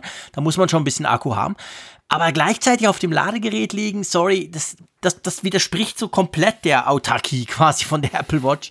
Und es funktioniert bei mir wirklich oft nicht. Aber ja, okay, also ich würde mal sagen, diese Funktion, wo wir jetzt bei iOS Beta 13.4 drüber sprechen oder eben WatchOS Beta, die sind jetzt gerade was dieses In-App-Zeug und den App Store anbelangt, ja, eben, wir sind jetzt nicht super begeistert. Ganz anders natürlich als bei den neuen Emojis, oder? Memojis und Emojis, ja. Ja, Memojis, genau. Wa- Was gibt's denn für Viecher neu? Oh, Weißt du das grad? das, ich hatte mir vorhin angeguckt, aber Delfin? Nee, irgendwas, irgendwas Geiles wird's geben, oder? ja, das müssen wir uns nochmal genauer angucken, was das ist. Also da ist auf jeden Fall immer sehr viel Luft und Bewegung drin. Genau, also da die Memojis, das ist wirklich sowas, eben, ihr seht, ich verwechsel schon mit den, mit den, mit den Emojis, weil mich das Ja. beides irgendwie überfordert. Ja, Emojis gibt es auch. Also das, das dürfen wir jetzt auch nicht durcheinander bringen. Es gibt einerseits wieder neue Emojis, die hinzugefügt werden. Da kommt ja sowieso ein riesiger Schwung noch wieder. Ich habe jetzt gerade erst gesehen, im Frühjahr werden, werden ja immer diese neuen ähm, Sätze dann, es gibt ja Genau. so eine, irgendwie so eine die Unicode. Ja, ja, genau. ähm, ge- ja, was ist das überhaupt? Eine, eine Stiftung? Ja, das ist so ein Konsortium. So ein Konsortium, genau, die legen ja fest, so was dann neu reinkommt. Da können ja Vorschläge unterbreitet werden und dann ist es ja so eine Sache von mehreren Monaten, bis die Hersteller das dann implementieren und meistens dann im Herbst dann mit den großen Updates dann, also das wird dann auf iOS 14 laufen, kriegen wir wieder so einen ganzen Satz von 100 neuen. Aber Genau, zwischendurch glaub, werden ja auch mal so ein paar dann ergänzt. ungefähr 170 neue und was natürlich den Schweizer extrem freut und darum bin ich froh, sprechen wir über Emojis. Ähm, es gibt jetzt echt neu ein Fondue-Emoji. Also quasi Fondue, ihr wisst ja, dass das Schweizer, ich will jetzt nicht gerade sagen Nationalgericht, aber ja, wir haben es schon noch gern, geschmolzener Käse und so, Brot drin rühren und so. Und das ist tatsächlich, das, das wurde von Schweizer Digitaljournalisten, wurde das quasi vor ein paar Jahren eingereicht, die gesagt haben, hey, es fehlt einfach. Und nach Jahren von Überprüfungen und Nachbesserungen, das ist ja so, da kann man nicht einfach irgendwie eine Idee schicken, da muss man dann ziemlich viel Paperwork auch machen und ausfüllen, kam das jetzt wirklich offiziell rein. Und das finde ich natürlich schon cool als Schweizer. Dann freue ich mich schon auf das erste Fondue-Emoji, was ich von dir bekomme. Das wirst du, sobald das drin ist, natürlich von mir bekommen. Definitiv. ich bin ja zwar mehr so ein bisschen Team Raclette. Also Raclette ist ja die Oh ja, andere lecker. Form, Ja. weißt du vielleicht. Also Ja. geschmolzener Ja, Käse, aber nicht Raclette- zum Rühren, sondern Ja. Das habe ich eigentlich lieber. Das esse ich auch sehr oft, egal ob im Sommer oder im Winter. Fondue ist auch okay, habe ich natürlich auch ganz gern, aber ähm, ja, ist schon seltener, dass wir Fondue machen. Aber anyway, ist ein guter Anfang, sage ich mal, Ich glaub, dass da so was Schweizerisches reinkommt. Fondue habe ich das letzte Mal wirklich in Kindheitszeiten Echt? Ja. Das, Aber das, immerhin überhaupt. Also das gibt es ja auch. Ne? Es ist, jetzt, gibt es das bei euch auch? Ja, ist also das, das klassische Käsefondue, so wie in der Schweiz, ja. ist ja so legendär. Da fahren die Leute ja extra hin in die Schweiz. Das, ja, genau. Ich glaube, da gibt es in Norddeutschland keine Pendant für. Aber Fondue okay. an sich ist halt hier auch präsent. Aber tatsächlich so, Raclette ist hier weitaus verbreiteter und, und im Trend. Okay. Das, da habe ich auch ja. eine viel höhere Frequenz.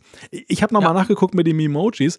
Das mhm. ist tatsächlich so, ist ja mittlerweile eine Wissenschaft für sich, diese ganze Geschichte mit Emojis, Memojis und so weiter weiter. Ja, definitiv. Und Animojis nicht zu vergessen, die es ja auch noch gibt. Aber hier ist es tatsächlich so, es gibt sogenannte Memoji Sticker Types neu, neun Stück. Und zwar diese, was ah. du in der Tastatur hast, wenn du da dein eigenes Memoji aufrufst. Ja, genau. Und dann hat das doch so verschiedene ja. Das macht so verschiedene Dinge, genau. Gesten, also von wegen, dass es dann ja. eben den Daumen hochhält und so. Und da gibt es dann neu dann zum Beispiel eins, was dann irgendwie äh, dann die Arme kreuzt, ein betendes, ein, ein erschrockenes, ein so ein bisschen die Augen verdrehend, die, die Hand zum Aha. Halbgruß. Einer hat eine Papierschlange im Mund und äh, Herzchen. Also diese ganzen Geschichten, die man aus den Emojis kennt, die werden jetzt ja. noch dann als Sticker-Types auf die Memojis erweitert. Okay, nicht so schlecht. Stimmt, ich sehe das da gerade. Wir verlinken natürlich den Artikel, da habt ihr die drin, da seht ihr die auch.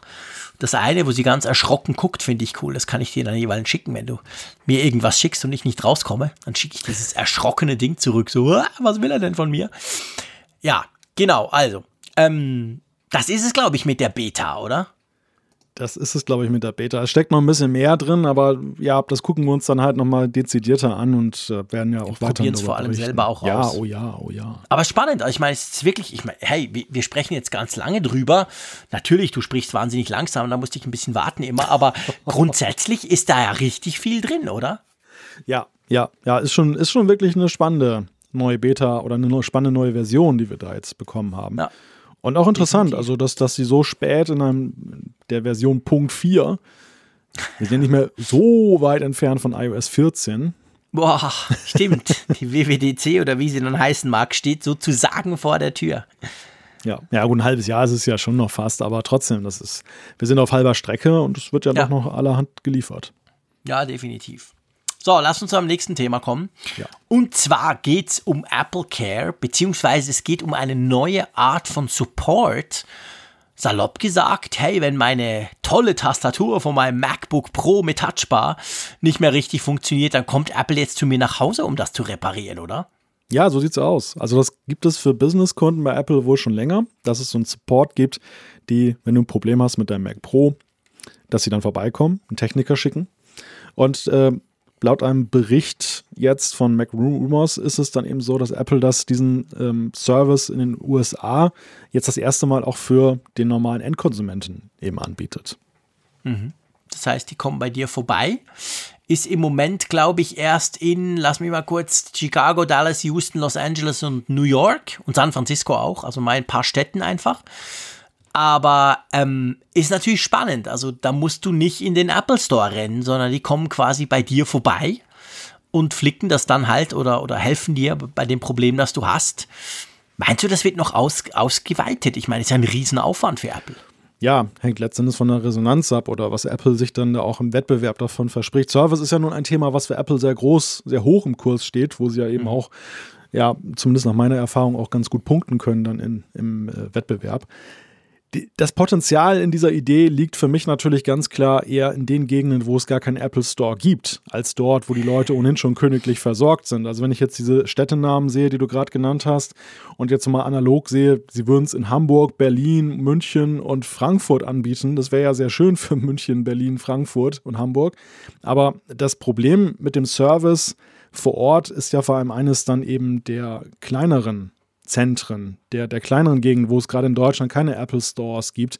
Denn das Dilemma ist ja, mein Gerät ist kaputt. Mal angenommen, jetzt mein MacBook ist kaputt. Was mache ich dann? Dann habe ich zwei Varianten. Entweder ich fahre hier, hier, von hier aus zum Beispiel in das über 200 Kilometer entfernte Hamburg, um einen Apple Store aufzusuchen. Dann habe ich zumindest dann eine Chance, dass ich den Rechner wieder mitnehmen kann, dass er gleich repariert werden kann, wenn es ein entsprechender Defekt ist. Oder aber ich muss ihn einschicken und dann verzichte ich eine ganze Weile drauf. Und das ist ja so das Dilemma, wenn du eben vor Ort keinen Service hast. Ja, absolut. Also bei uns in der Schweiz ist das ja auch so. Klar, du als Deutscher lachst, du sagst, braucht ja nur, ein App, nur einen Apple Store. In der Schweiz ist ja alles so nah beieinander. Aber es ist letztendlich genau gleich. Also wir haben in Zürich haben wir quasi zwei Apple Stores, in Basel einen und in Genf einen und in Bern zum Beispiel keinen was mich wirklich nervt. Äh, ich bin jetzt glücklicherweise, weil ich ja dort arbeite, sehr viel in Zürich, da ist das nicht mehr so ein Problem, aber genau das ist der Punkt. Also wäre natürlich cool, wenn man den Service zum Beispiel jetzt hier in Bern hätte oder mein Gott, im weit entfernten ähm, sibirischen St. Gallen zum Beispiel. Das, das, das wäre schon, ich glaube auch, also das, das würde schon auch funktionieren. Und darum frage ich mir natürlich auch, wenn ich diese Städte angucke, das sind genau die Städte, wo es wahrscheinlich an jeder Ecke einen Apple Store gibt. Vor allem natürlich San Francisco und New York. Ähm, ja, also das ist wahrscheinlich schon ein Test, aber wenn, denke ich, macht das schon Sinn, wenn du eben keinen Apple Store hast. Ja, ich meine, sie werden es natürlich nicht für den letzten ländlichen Flecken anbieten können. Nein. Das ist dann ja einfach auch von den Reichweiten und von den Fahrtlängen her zu groß. Aber es gibt ja schon irgendwie auch Gegenden, da hast du eben Potenzial, weil du auch eine entsprechend hohe Kundenzahl hast. Aber eben aufgrund des ja, Netzes der, der Läden halt dann eben momentan nicht wirklich ein Service. Vielleicht über Partner, das mag sein. Es gibt ja mhm. eben auch die zertifizierten Apple-Partner. Aber trotzdem, also ich könnte mir zum wenn ich nur mal an Bremen denke, zum Beispiel. Bremen, so eine, so eine Stadt von einer, fast einer halben Million äh, Einwohnern. Wenn ich jetzt die mhm. Zahl richtig im Kopf habe, der Reimann wird mir dann widersprechen oder das korrigieren. Die haben zum Beispiel keinen Apple Store. Ne? Die müssen nach Hannover ja. oder Hamburg. Beides ist schon eine ganze Ecke noch hin. Und ähm, ja, da, da wäre es dann ja zum Beispiel, das wäre so eine Stadt, die ein heißer Kandidat wäre für sowas. Ja. Ja, genau. Also das ist natürlich definitiv ein Punkt. Und ähm, im Moment ist es ja so, also man kann das dann, man soll das dann wohl über die Apple-Webseite natürlich buchen können. Es ist noch nicht klar, was das Ganze kostet. Apple sagt im Moment nur, es kann natürlich eine so eine On-Site-Fee, also quasi noch so ein Zusatz, ähm, ja, es kann halt zusätzlich was kosten, wenn sie extra vorbeikommen. Ich glaube, das ist jedem klar.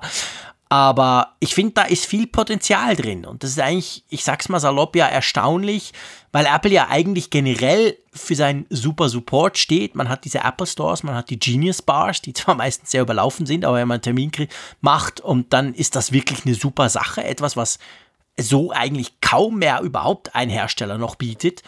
Und dann jetzt quasi versuchen sie das noch on top zu machen, indem sie eben auch für Otto Normalnutzer so einen Heimservice bieten. Also das finde ich schon, das ist sehr spannend. Das hat sehr viel Potenzial, diese Idee. Ja, also wie gesagt, am Anfang, sie, sie punkten dann an der Kernqualifikation, die sie haben und die, ja. die ihnen immer wieder hoch angerechnet wird. Und deshalb ist es nur nachvollziehbar, dass sie eben diese Möglichkeit ausloten, dass sie da eben Potenzial sehen, sich dann noch weiter abzuheben vom Wettbewerb, wo es ja eher manchmal nach dem Motto geht, ähm, ja, lästiger Kunde. Ne? Das hört, hört und ja, sieht genau. man ja immer wieder dann. Wenn es dann mal kaputt geht, dann ist es vorbei mit der schönen Welt. Ja, ganz genau. Also Hauptsache verkaufen und danach will ich nie mehr was hören. Das ist ja oft, oftmals, nicht bei allen natürlich, aber oftmals so ein bisschen der Punkt. Also spannende Entwicklung, im Moment zwar US-only, aber das heißt ja nichts. Die meisten Entwicklungen, gerade im Service- und Dienstebereich von Apple, fangen natürlich in den USA an und dann kommen sie unter Umständen auch mal zu uns. Ähm, wer nicht mehr zu Apple kommen muss, ist der Chef von Apple News Plus. Der wurde, darf man glaube ich sagen, gefeuert, oder? Ja, zumindest laut einem Medienbericht, dass der Head of Business von Apple News da den Hut genommen hat nach gar nicht mal so langer Zeit. Er ist erst 2000 ähm, 18. 18. Das ist übrigens eine Sie. Eine Sie, ja. Schimmel. Ja, genau. Ist dazugekommen, kam von Condé Nast, großer, großer Zeitschriftenverlag in den USA. Und das war ja so diese Zeit damals, als wir eben auch die Gerüchte ja nun hörten oder die Personalien ständig dann vermeldet wurden. Oh, wieder ein großer Name. Wir haben uns ja damals auch über die Frage unterhalten. Apple News hat ja, Plus hat ja auch sogar eine eigene Chefredakteurin. Und mhm. die Frage, wie dieses Angebot wohl ausgestattet ist, wenn man sogar eine eigene Redaktion aufbaut.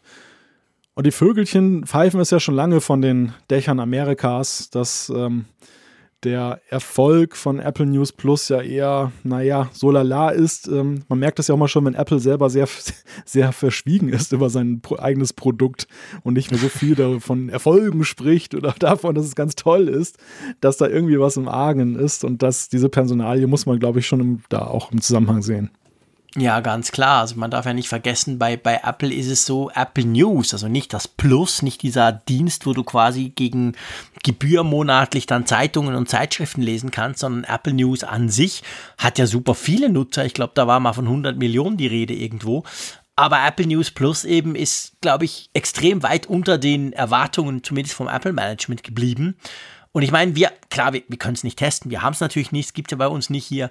Aber ich meine, schon bei der Vorstellung und auch danach waren wir beide ja auch recht kritisch und fanden jetzt so, ja, pff, so wirklich der Burner ist das eigentlich nicht, das Angebot, oder?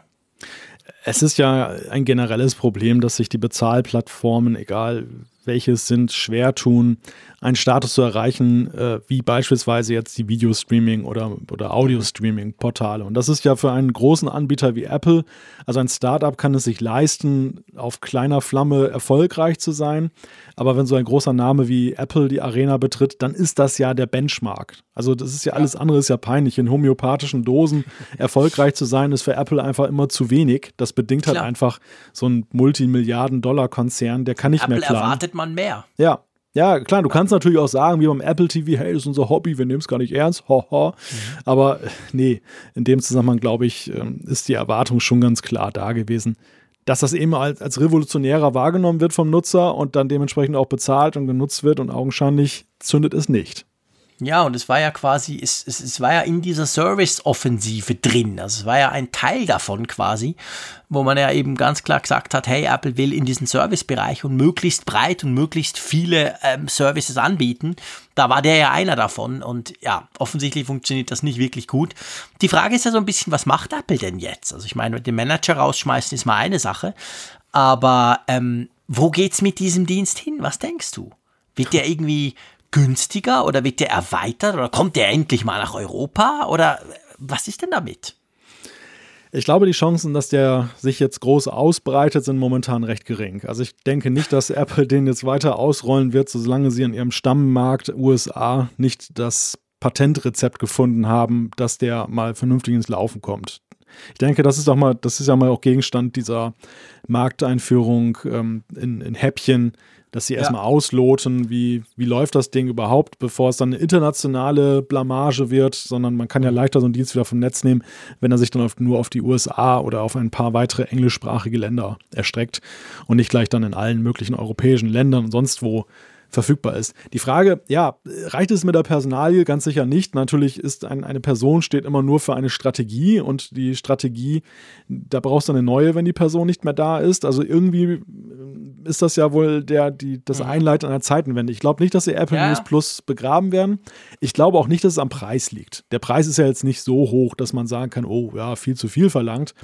Es ist ja die es Frage. Es ist, glaube ich, Preis-Leistung, das nicht stimmt. Genau, genau. Und wie bietest du die Inhalte an? Das war ja auch am Anfang ja. ein Kritikpunkt, dass Apple News Plus für Apples Verhältnisse ja auch nicht so wirklich disruptiv war gegenüber vergleichbaren Angeboten. Ja, das stimmt. Das ist genau der Punkt. Also ich sehe das, ich sehe das, ich sehe das wirklich auch wie du. Ich glaube auch nicht, dass sie das einstellen, weil letztendlich ist das schon ein Punkt, wo, ja, das passt halt gut in dieses Portfolio und in diesen, in, diesen, in diese Strategie mehr Services anzubieten. Von dem her gesehen denke ich wirklich nicht, dass sie das irgendwie wieder rausschmeißen. Aber sie müssen es verändern. Da muss irgendwas passieren. Das muss irgendwie besser werden. Also ich glaube, das, das ist genau der Punkt. Also das, das so, so, das war es definitiv nicht. Mir fällt übrigens gerade etwas auf. Weißt du, was ganz witzig ist, so traurig die ganze Geschichte eigentlich ist? Ja. Ähm, ich bin ja beileibe kein Freund des Brexit und ich traure den, den verschrobenen Engländern ja eigentlich nach. Aber einen Vorteil hat die ganze Kiste ja. Sehr oft bei Apple-Diensten, nicht nur bei Apple, bei Google ist es ähnlich, aber äh, bei Apple-Diensten ist es ja so, dass oftmals ja England sehr früh, manchmal sogar ganz am Anfang dabei ist und Europa dann später kommt. Und immer wenn ich das so gesagt habe, ja, ist halt noch nicht in Europa, da kam schon meistens dann Mails, ja, aber hey, in England ist das schon aktiv. Und jetzt kann man guten Gewissens sagen, ja, ist ja auch nicht Europa, oder? So traurig das ist. oh, das ist jetzt aber gemein. Ja, natürlich, wir werden jetzt hier nicht politisch, keine Angst, aber es ist mir nur gerade so in den Sinn gekommen, weil ich wieder dachte, oh, ich habe wieder gesagt, in Europa ist es nicht, aber ich glaube, in England ist es doch. Ja, Jetzt spielt das in dem Sinn keine Rolle mehr. Ja, ich glaub, aber gut, lassen. Hm? Ja, aber ich, ich glaube, du tust den Engländern da jetzt auch gar nicht unrecht, weil ähm, so historisch ist es so, dass die Europa auch immer eher als das Festland Europa gesehen haben ja, und absolut. sich sicher eben als, äh, als guter Wächter dieses Europas dann vor der Küste. Also das ja. ist, ist, jetzt gar nicht mal jetzt ähm, etwas, was jetzt dem der, der britischen Sichtweise so widerspricht. Nee, nee, überhaupt nicht. Also ich glaube, das ist tatsächlich ziemlich starr. Ich meine, von irgendwo kommt das ja, Ja. Diese, diese Strömung. Nee, nee, ich glaube schon, dass das der, der, der Sichtweise durchaus entspricht. Wir sehen das vielleicht eben ein bisschen anders, aber zumindest jetzt dienstetechnisch kann man das jetzt so sagen, ohne dass Ja. man was Falsches sagt. Das stimmt. Aber lass uns zum nächsten Thema kommen. Da geht es drum, äh, äh, ich bin ja platt. Apple verschenkt etwas und sogar in Deutschland. Spinnen die denn? Um was geht's? Ja, bevor jetzt Luftsprünge gemacht werden. Es geht um die Entwickler-Accounts. Die kosten ja bei Apple knapp 100 Euro pro Jahr. Das ist ja kein Pappenstiel, besonders wenn man jetzt mit Apps arbeitet, die man nur kostenlos anbietet. Dann, äh, man, klar, man kriegt auch eine Menge dafür von Apple. Man kann ja vieles sagen, aber um Entwickler kümmern sie sich ja dann doch recht gut. Du hast gute Entwicklungswerkzeuge, du hast ähm, gute Portale, Hilfen, die du dann auch damit erwirbst. Also es gibt ja einen Gegenwert dazu, aber dennoch ist Ja. es dann eben so für Non-Profit-Organisationen ähm, im Bereich Bildung, das, das ist natürlich eine Summe, die man erstmal stemmen muss. Und sie haben ja damals groß ähm, ausgerollt, erst in den USA auch, dass sie eben dann solchen Organisationen, die einen entsprechenden Nachweis bringen können, dann eben äh, kostenlose Entwickler-Accounts geben. Und die neueste Nachricht ist, sie haben das jetzt erweitert. Es sind jetzt insgesamt 13 Länder, die diese Möglichkeit bekommen. Und da ist jetzt auch Europa stark mit vertreten. Italien, Deutschland und Frankreich sind jetzt auch in der Liste dabei. Hä? Ich habe irgendein Wort noch vermisst. Die, dieses komische S-Wort. Ja, es gehört ja auch nicht zu Europa. Stimmt. Du hast, äh, natürlich, du hast vollkommen recht, wir gehören ja überhaupt nicht zu Europa. Stimmt, leider, ist absolut so. Wie, was muss man denn tun oder wie ist man denn qualifiziert, dass man von diesem Gratisangebot ähm, Gebrauch machen kann? Ja, du musst also eine Non-Profit-Organisation sein oder eine ähm, Bildungseinrichtung, die einen entsprechenden dann Nachweis bringen kann. Auch eine, eine ähm, Behörde kann das machen, die entsprechend sich dann als solche ausweisen kann. Und du darfst natürlich nur frei verfügbare Apps dann, dann in den App Store reinstellen. Also Du hast keine Möglichkeit, jetzt dann Apps zu verkaufen. Dann musst du natürlich schon diesen Paid-Account dann Das heißt, letztendlich sparen wir uns vom Apfelfunk dann ab sofort diese, diese 100 Euro im Jahr, oder? Das ist ich meine, wir sind ja. Non-Profit, wir sind eine Bildungseinrichtung, ihr lernt ja viel, wenn ihr uns hört. Und unsere App ist gratis. Passt doch eigentlich, oder? Ja, und weil, wir- weil wir eben auch staatenübergreifend sind, sind wir auch fast wie so eine kleine Regierungsorganisation. Ja, okay, gut. Das, das ist vielleicht ein bisschen schwieriger durchzusetzen. Aber die beiden anderen Punkte, finde ich, die würden schon passen. Das wäre ganz witzig, das mal zu probieren. ja, aber aber das, das, ist, das ist lustig. Ich habe mir gerade jetzt am Beispiel, jetzt, also Bildungseinrichtung, okay, haha, aber ähm, am Beispiel der Non-Profit-Organisation habe ich mich gefragt, wie eng umrissen ist dieser Begriff? Also Non-Profit gibt es ja nun, nun viele Sachen, die, die ähm, dann jetzt aber nicht unbedingt Gemeinnützigkeitsstatus dann haben. Also ist es dann an Gemeinnützigkeit geknüpft oder ist es dann eben auch tatsächlich so, dass ein Projekt, das wie wir eben eine App entwickelt, mit der wir kein Geld verdienen wollen ähm, und auch wahrscheinlich nie vorhaben, äh, dass, dass wir dann eben dann auch dann sagen können, hey Apple, dürfen wir das kostenlos machen. Wäre mal spannend zu erfahren, ja. Ja, und bevor jetzt die Zuschriften von euch da draußen kommen im Sinn von, hey, aber jetzt haben wir euch doch gespendet, was denn mit euch? Haut, haut ihr das Geld eben doch auf den Putz? Nein, natürlich können wir uns die 100 Euro leisten. Das ist uns nicht nur wert, sondern wir konnten uns das dank euch auch super gut leisten. Aber es ist mir nur gerade so in den Sinn gekommen, weil am- am Wort Bildungseinrichtung hatte ich so ein bisschen Freude und dachte, ja, sind wir vielleicht auch. Vielleicht aber auch nicht. Vielleicht sind wir ein reiner Unterhaltungsbetrieb. Dann wird es natürlich nicht funktionieren. Ja, lustige Leute. Lustige Leute, genau. Hoffentlich. Idealerweise. Who knows? Also jetzt fettig lustig, wie der Schweizer sagt. Wir kommen zu einem sehr ernsten Thema. Ich weiß ja nicht, wie es dir geht. Outlook, das ist ja so, allein dieses Wort ist ja schon so eine gewisse mm, Hassliebe, sag ich mal. Outlook ist bei mir verknüpft natürlich mit Arbeit, mit Kalenderfreigaben, mit irgendwie, oh scheiße, schon wieder Meeting. Aber Outlook gleichzeitig ist, muss man ganz klar sagen, eine unglaublich mächtige Collaboration-Apps, eben nicht nur Mail. Und Outlook gibt es ja schon lange auch für iOS und es gibt es auch fürs iPad. Und da, auf dem iPad spezifisch, hat es jetzt mit dem letzten Update einiges dazugelernt, oder? Ja, Outlook ist für mich vor allem verbunden mit der Aussage, können wir uns nicht leisten, aber Echt, ja, typisch Zeitung, genau. okay. Habt ihr noch Lotus Notes oder mit was meldet ihr? Thunderbird. Thunderbird? Ja. Wird das noch weiterentwickelt? Äh, ja, ja. Oder wurde es vor 20 Jahren eingestellt, aber es läuft noch? Wir reden nicht über Outlook Express. Stimmt, genau. Okay. ja, Ah, spannend. Ihr meldet mit Thunderbird. ja, Thunderbird. Cool. Ist auch gut. Wahrscheinlich Also habt ihr auch noch Schriftsetzer, oder? Die die einzelnen Buchstaben setzen, bevor es in den Druck geht bei euch. Oder habt ihr da auch Computer? ja, lassen wir das. Ähm, Okay, lassen wir das. Ich will, ich will nicht auf dir rumhacken, du kannst ja nichts dafür.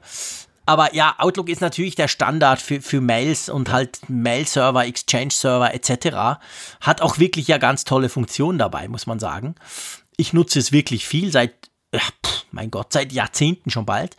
Und ja, auf dem, Au- auf dem iOS ist eigentlich total cool, aber bis jetzt konntest du auf dem iPad eigentlich nicht Multitasking machen mit Outlook.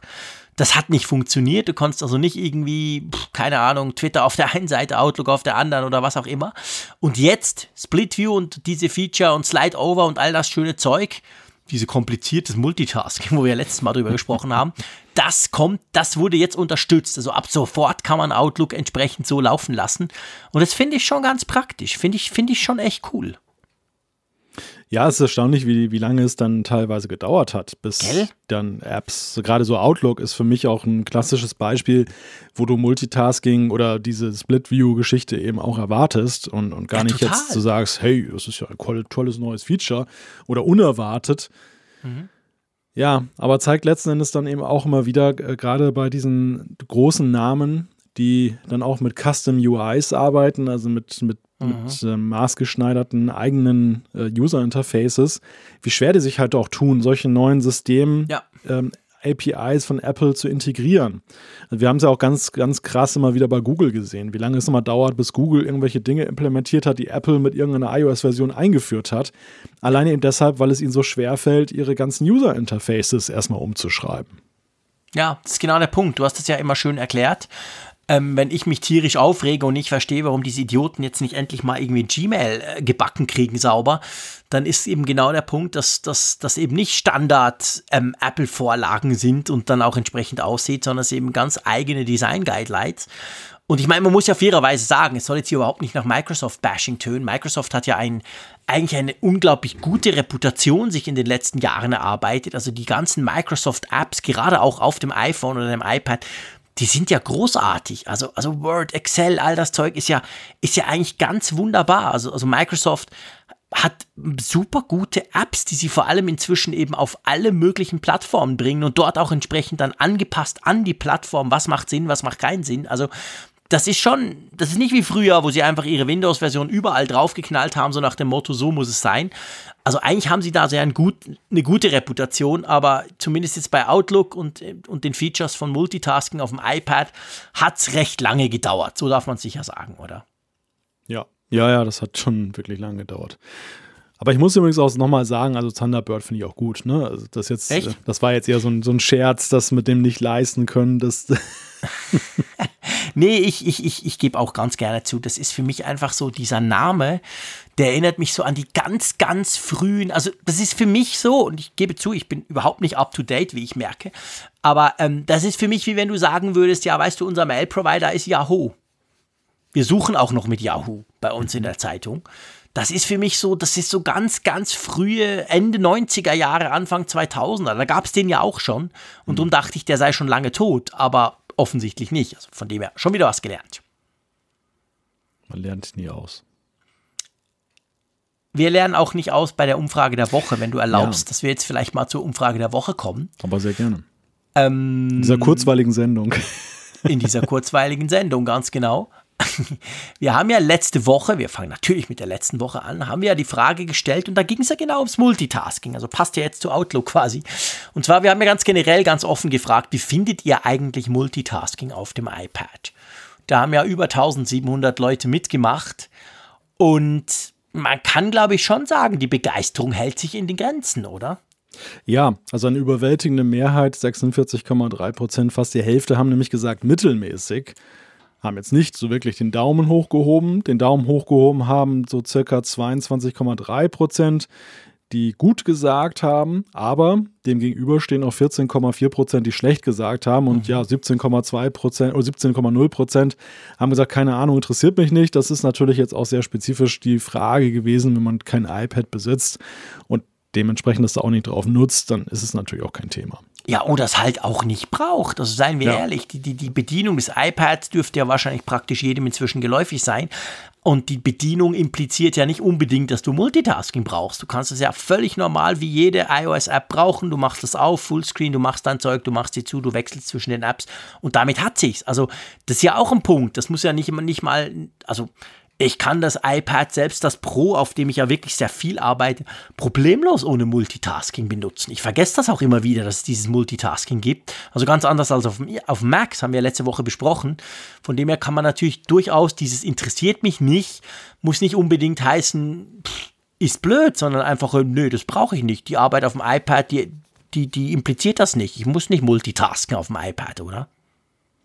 Nein, nicht zwingend. Also das, ich, die, die ursprüngliche Benutzungsstruktur reicht ja vielen Nutzern eben auch aus und reicht auch weiterhin aus, ja. Genau. Apropos Multitasking, ich gucke nämlich gerade unseren Twitter-Stream rein und das so nach äh, eine Stunde 20 Minuten Laufzeit roundabout ist der Moment gekommen, wo Raphael Zeyer dann den Live-Link geliked hat. Ah, ja, das ist ja schön. Das heißt, er hat sich wie immer leicht verspätet noch zugeschaltet, genau, im fernen St. Gallen. Und das ist ja ähnlich wie die Folgen von uns, die er ja meistens so mit drei, vier Wochen Verzug dann hört.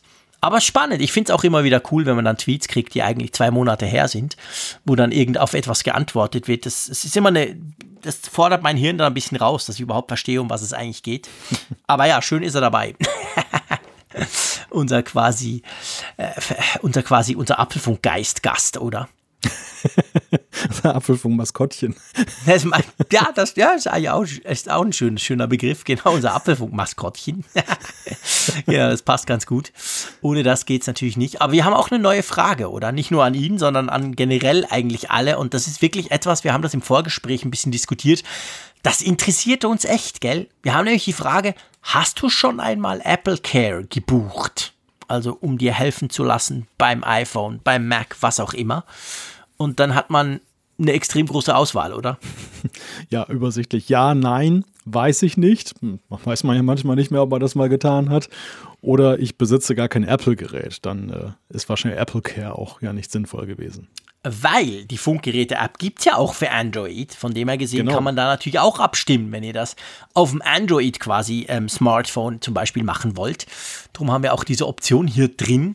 Ja, bin ich wirklich gespannt. Ich kann das gar nicht so abschätzen. Also ich habe manchmal das Gefühl, wenn ich so auf Twitter, in den sozialen Medien, klar, da liest man vor allem ja, wenn sich Leute über was nerven. Ähm, und dann sieht man schon, hä, dieser Support so mühsam, ich kam nicht durch, ich muss drei Wochen warten, bis ich einen Termin kriege und so weiter.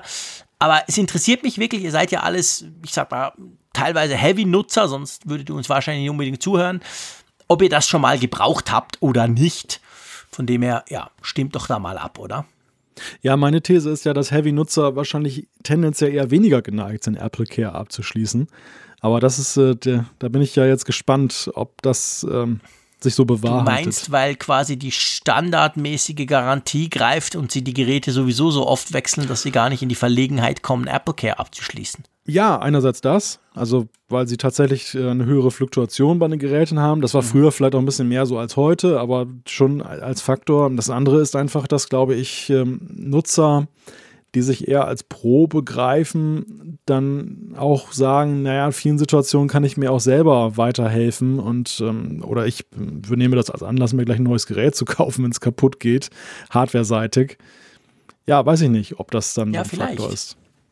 Also, das interessiert uns wirklich. Also, Ja. der, also uns interessiert die Umfrage immer natürlich nicht, das Gefühl habt, Sonst ey, wir hauen da irgendwelchen nie. Scheiß raus und gucken gar nicht drauf. Man muss ja die Sendung füllen, aber so ist es nicht.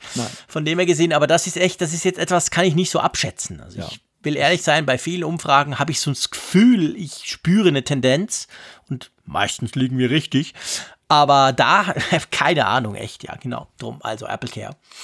Ja, ähm, es reicht ja locker für Feedback. Ich weiß gar nicht, was du am Anfang da rumgemosert hast. Stimmt, wir sind noch ganz früh in der Sendung. Ja, wir sind ja super früh in der Sendung, also völlig easy peasy. Drum kommen wir jetzt zu den Zuschriften von unserer Hörerschaft, also von euch da draußen, liebe Hörerinnen und Hörer. Wollen wir mal von gewaschenen AirPods sprechen? Gewaschene AirPods, ja. Ja, so die Lies doch- Wasserfestigkeit der Lies doch mal AirPods. vor, du hast sie, glaube ich. Genau, und zwar der. Olaf hat uns das geschrieben, schon vor einer ganzen Weile. Und zwar ist ihm ein kleines Missgeschick passiert. er hat seine AirPods in der Waschmaschine bei 60 Grad, Vorwäsche, Hauptwäsche, Spülen und Schleudern und dachte dann zuerst so, ja super, 180 Euro im, ich sag das Wort jetzt nicht. Und dann schreibt er, jetzt kommt mein beruflicher Vorteil. Ich habe Zugriff auf Wärmeplatten mit einstellbaren Temperaturen, trocken salzen, also Silikagel und so. Also hat er das Case geöffnet, befüllt und anschließend die Stöpsel und das Case in eine Plastiktüte gepackt, die sie ebenfalls satt mit einem Silikagel befüllt. Und jetzt kommt das spannende 14 Tage bei 23 Grad vor sich hin trocknen lassen. Dann hat er es gleich ausprobiert und gesagt, hey, was soll ich sagen, circa zwölf Stunden, ähm, nach circa zwölf Stunden, also keine Ahnung, wie, wie lang das wirklich war, aber hat er sofort erkannt, hat funktioniert und sie laufen wie am ersten Tag. Ich lese das tatsächlich relativ häufig, dass den Leuten offensichtlich das passiert, dass sie ihre AirPods irgendwie waschen. Ich, ich, ich begegne dem immer wieder auf Twitter, hm. aber ich dachte dann auch meistens, ja gut, dann halt Ende Banane, neue AirPods aber offensichtlich können die das überleben. Meinst du, die haben das jetzt nur überlebt, weil der Olaf so eine, so eine tolle Ausrüstung hat? Naja, zumindest hat er alles richtig gemacht. Und das ist ja das, was man immer wieder liest, wenn elektronische Geräte irgendwie Nässe ausgesetzt sind oder schüttest was drüber, dass du ja dann jetzt nee, vielleicht nicht so extrem wie, wie Olaf es gemacht hat, aber zumindest so von der Wahl der Maßnahmen her in eine ähnliche Richtung gehst, um dann eben dann zu schauen, dass du den Schaden noch abwenden kannst. Meistens ist ja ein Kurzschluss, der dann irgendwie passiert dann und mhm. dass Leiterbahnen beschädigt werden und dann ist das ganze Ding kaputt. Ich glaube, das ist ein ziemlich häufiges Szenario, gerade bei den AirPods. Denn die AirPods, die hast du natürlich sehr gerne in irgendwelchen Jackentaschen, Hosentaschen ja. und äh, hast sie immer bei dir. Ich weiß nicht, wo du sie verstaust. Also ich habe sie zum Beispiel in meiner Jacke immer in ich einer der, der, Taschen drin. Und, Aber die ähm, wasche ich ja nie. Also von dem her kein Problem. nee, nee, das ist schon so. Ich habe die ja. natürlich in meiner, in meiner Jacke. Ich glaube, der Vorteil ist der, dass ich, dass ich die ja, weil ich viel pende, ihr wisst das ja, ist ja die Akkulaufzeit bei mir so, dass ich die schon relativ häufig rausnehme und dann auch lade, also das Case. Sicher so, ja, wahrscheinlich plus minus einmal pro Woche. Sogar ein bisschen mehr manchmal. Ja, ich telefoniere auch viel damit und so. Ähm, von dem her habe ich mir tatsächlich angewöhnt, wenn ich nach Hause komme, meistens nehme ich dieses kleine Case aus der Jacke raus und leg's dann hin und dann gucke ich, muss ich es laden und dann stecke ich es ein und so. Also der Workflow, den habe ich mir so angewöhnt. Die sind eigentlich nicht einfach nur in der Jacke drin. Ich nehme die hm. meistens am Abend raus. Ja, also bei mir ist das größere Risiko, und das ist mir tatsächlich immer noch mal passiert, dass ich in so einen richtig fiesen Wolkenbruch hineingeraten bin. Oh. Und dann war ich wirklich da völlig durchnässt und die, die Jacke war so, als wenn sie aus der Waschmaschine kommt. Und da war ich natürlich auch Echt? so in, etwas in Panik, dass ich dachte, oh je, oh je, was ist mit den AirPods passiert? Aber ja, das ging dann noch. Die waren nur ein bisschen klamm, aber da war jetzt kein, offenbar kein Wasser eingedrungen. Spannend. Das ist natürlich das Risiko mit solchen Geräten. Das ist schon hart bei euch im Norden. Da wird man ab und zu geduscht, plötzlich so. Das kannst du haben, ja. Passiert mir hier natürlich nie. Ich kann immer irgendwo unterstehen. Bei dir scheint immer die Sonne, oder? Ja, bei mir scheint grundsätzlich immer die Sonne. Das ist natürlich der eine Punkt, genau. Fantasy Island. Und sonst ist, und sonst ist es ja so, das muss ich ja auch sagen, ich hasse es ja. Wir haben ja schon über meine, meine Kopfbedeckung gelästert, hier im Apfelfunk. Ähm, aber ich hasse es tatsächlich wirklich wie die Pest. Es gibt ganz, ganz wenig, was ich mehr hasse, ähm, wenn ich nass werde. Also das ist etwas, was ich gar nicht mag. Ich bin so mhm. der Meinung, hey, ich bin zivilisiert genug nach 4000 Jahren Mensch. Ich will nicht mehr nass werden und ich muss eigentlich auch nicht nass werden, weil es gibt ja entweder Lösungen, Auto, Wetter-App, whatever. Also ich, ich versuche wirklich dem aus dem Weg zu gehen und darum passiert mir das ganz, ganz super selten. Also ich werde eigentlich nie nass mit anderen Worten. Tja. Der Malte ist entsetzt, es schweigt gleich, betroffen. nein, ich meine, das ist kein Szenario, was mir jetzt irgendwie täglich passiert. Deshalb das heißt natürlich, ich komme dich nie besuchen, mein Lieber, weil es mir viel zu gefährlich. Da werde ich ja nass bei dir oben. Bah, geht gar nicht. Ja, werde dich schon in Sicherheit bringen, ne, dass du nicht. okay, gut. Dann ist ja gut. Dann ist alles klar. Hätten wir das geklärt? Ich, ich gehe mal davon aus, dass du zu einer Jahreszeit auch zu Besuch kommst, wo das nicht so regenträchtig ist weil es dann einfach viel schöner auch dann an der Küste ist. Und, naja, ja, wahrscheinlich. Dann, dann ja, hast ja, du das klar. Problem nicht. Ne? Das ist so fiese November-Erlebnisse. ja, genau. Und das, das muss ja nicht sein. Wobei ich ja auch sagen muss, dass ich das mehr im November und so diese gewisse Rauheit, die das Ganze ja auch hat, ich weiß, da wirst du jetzt wieder lachen drüber über den verträumten Touristen Frick, aber ich mag das ja. Also mhm. ich, ich bin eigentlich ganz gern am Meer, wenn es nicht, nicht zum Baden oder so, sondern wenn es rau ist, wenn es hart ist, wenn es windet, wenn es eigentlich ungemütlich ist. Das mag ich schon. Also das, das irgendwie, Aber gut, egal. Können wir mal in einer, in einer, in einer Feriensendung diskutieren. Wenn du wieder in der falschen Nordsee bist. Ja, genau, wenn ich wieder an der falschen Nordsee bin. Der David hat sich übrigens noch eingeschaltet per Hashtag Apfelfunk Live. Er sagt, das sei das erste Mal, dass er sich quasi in eine Live-Schalte reinschaltet und eben erst jetzt gerade, er hat vor fünf Minuten geschrieben, also noch später als der Zeier und das will ja was heißen. Aber hey, toll, David, bist du dabei? Er schreibt ähm, zum Thema Apple Care Plus, er hätte es bis zum iPhone 10 immer gehabt und immer abgeschlossen, aber nie genutzt und darum hätte er es jetzt eigentlich nicht mehr abgeschlossen. Also haben wir schon mal ein erstes Feedback dazu, obwohl er noch gar nicht abstimmen kann. Weil während wir jetzt das am Mittwochabend ja aufzeichnen, kann man ja diese Umfrage noch gar nicht ausfüllen, gell? Richtig, richtig. Genau, das ist jetzt ein großer Wissensvorsprung der Live-Hörer. genau. Ähm, magst du mal das Apfelfeedback zum Thema Face ID auf dem Mac? Das finde ich super spannend auch vom Hans-Peter. Genau, Hans-Peter hat uns geschrieben, ich möchte gerne das in der letzten Sendung, naja gut, das ist jetzt schon ein paar Sendungen her, ähm, diskutierte Feature Face ID muss auf den Mac kommen, gerne um eine weitere Perspektive erweitern. Meiner Meinung nach geht es seitens Apple weniger um eine Funktion, welche technisch nicht zu implementieren wäre. Platz ist reichlich verfügbar und Technologie wäre damit vermutlich ein, einfach zu integrieren. Die Frage ist, ob Apple es überhaupt strategisch will. Hintergrund, auf den Devices iPad und iPhone, für diese steht Face ID schon zur Verfügung, sind in der Regel keine Multi-User-Geräte. Apple speichert per Definition bei Face ID genau ein Gesicht, entgegen zu Touch ID, wo mehrere Fingerabdrücke zugelassen sind. Das heißt, iPad und iPhone sieht Apple als persönliche Geräte. Das ist beim Mac iMac, Mac Pro und auch den MacBooks nicht der Fall. Ich denke, dass vor allem die stationären Macs in verschiedenen Organisationen von mehreren Personen benutzt werden. Als Konsequenz müsste Apple schon einen größeren strategischen Wechsel vornehmen, um mehrere Gesichter zu speichern. Aber vielleicht kann das auch ein Treiber für Multi-User primär auf dem iPad sein. Finde ich spannend. Also ich finde diese Idee oder überhaupt mal diesen Hintergrund quasi Multi-User gegen Single-User ist natürlich schon, ist durchaus ein Punkt, wobei ich glaube zu sagen, dass zumindest bei den neueren iPhones ist es doch, glaube ich, so, ich kann zwei Gesichter speichern, ja, oder? Ja, genau. Also das ist ja nicht immer nur eins. Zwei gehen. Mehr nicht, das stimmt. Also bei Touch ID kannst du ja, glaube ich, zehn Finger oder so. Aber ähm, zwei gehen, gell? Also zwei wären möglich. Ja, aber ich frage mich auch, ob das eigentlich eine Entscheidung von Apple ist, um die Geräte auf einen Nutzer festzulegen oder ob es dann bei der Face ID-Geschichte, weil ja Touch ID als Gegenbeispiel genannt wird, auch eine ähm, technische Erwägung war. Denn diese Daten zur Identifikation werden ja in dieser Enclave, dieser Secure Enclave da gespeichert. Das ist ja sozusagen ein System im System, was Apple dann zur Sicherheit integriert hat. Und ich könnte mir vorstellen, dass diese ganze Sache einerseits das Erkennungsmuster, aber auch der Abgleich der, eines Erkennungsmusters mit der Datenbank auch ein, eine ziemlich fordernde Angelegenheit ist für das Gerät. Und dass man vielleicht aus diesen Gründen auch gesagt hat, dass am Anfang nur ein Gesicht möglich war und später zwei. Ja, aber dann soll man halt den Speicher von dieser Enklave erweitern. Also ich bitte dich, ja, das kann, das kann ja wohl, also gut möglich. Äh, am Anfang war das sicher ein Thema, definitiv. Aber also das, daran könnte es ja eigentlich nicht scheitern, oder? Weil ich meine, es wäre natürlich super cool. Ich meine, der Holger hat, äh, der Hans-Peter, sorry, hat völlig recht. Das Coole ist ja schon beim Mac, dass du eben mehrere Benutzer, das haben sicher viele auch, je nachdem, ja. keine Frage. Aber gerade da wäre es ja praktisch mit Face ID. Ich gucke rein und zack, bin ich eingeloggt, du guckst rein und du bist eingeloggt und es kann auch am gleichen Mac sein. Wäre doch eigentlich super, oder? Wäre noch ein zusätzlicher Vorteil. Ja, wäre durchaus ein Vorteil.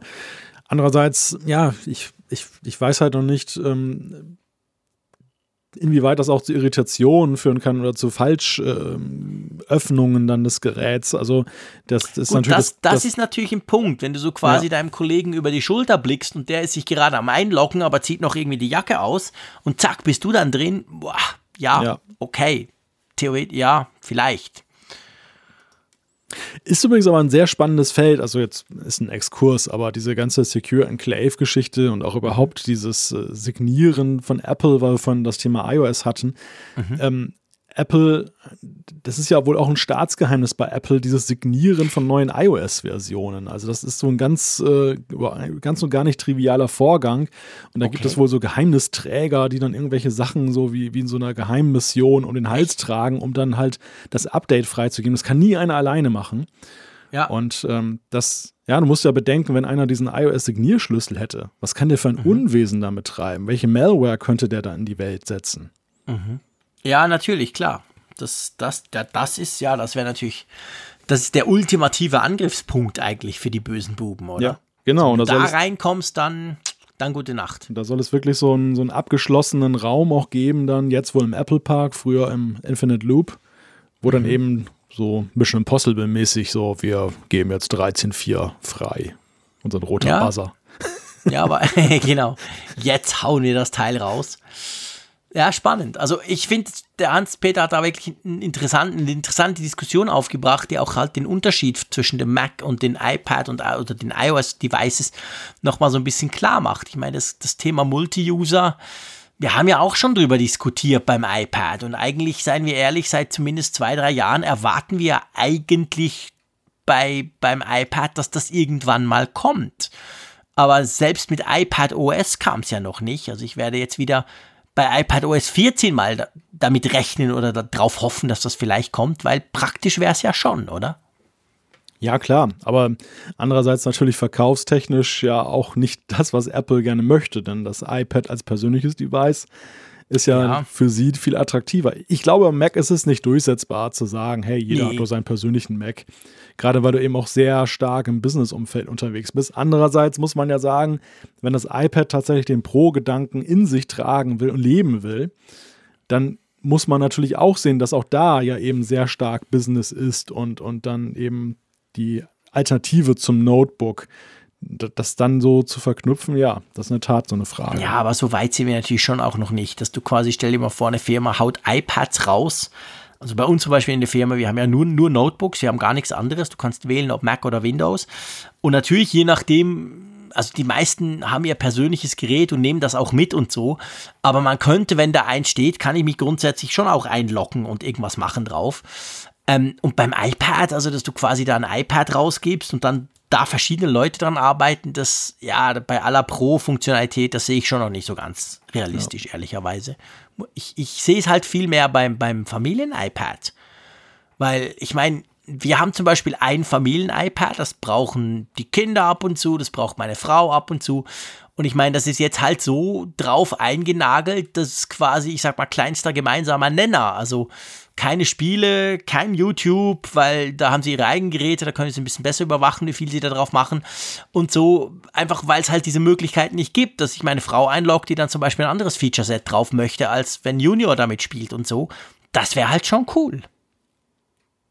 Ja, aber gerade da glaube ich eben auch, dass Apple da wirklich strikt den Ansatz fährt, das ist halt ein persönliches Device. Genau, dann kauft ihr halt ein zweites. Ja, ja, Ja, klar. ja. Absolut. Das haben wir ja letztendlich dann auch gemacht. Die Kids haben iPads Mini. Der Holger hat übrigens noch geschrieben unter dem Hashtag Apfelfunk Live und noch kurz zu Apple Care. Er sagt, Apple Care ist natürlich beim Weiterverkauf eines Gerätes, zum Beispiel nach einem Jahr, auch gut für einen höheren Preis, weil ja die Restlaufzeit mitverkauft wird. Das stimmt, das ist ein guter Punkt.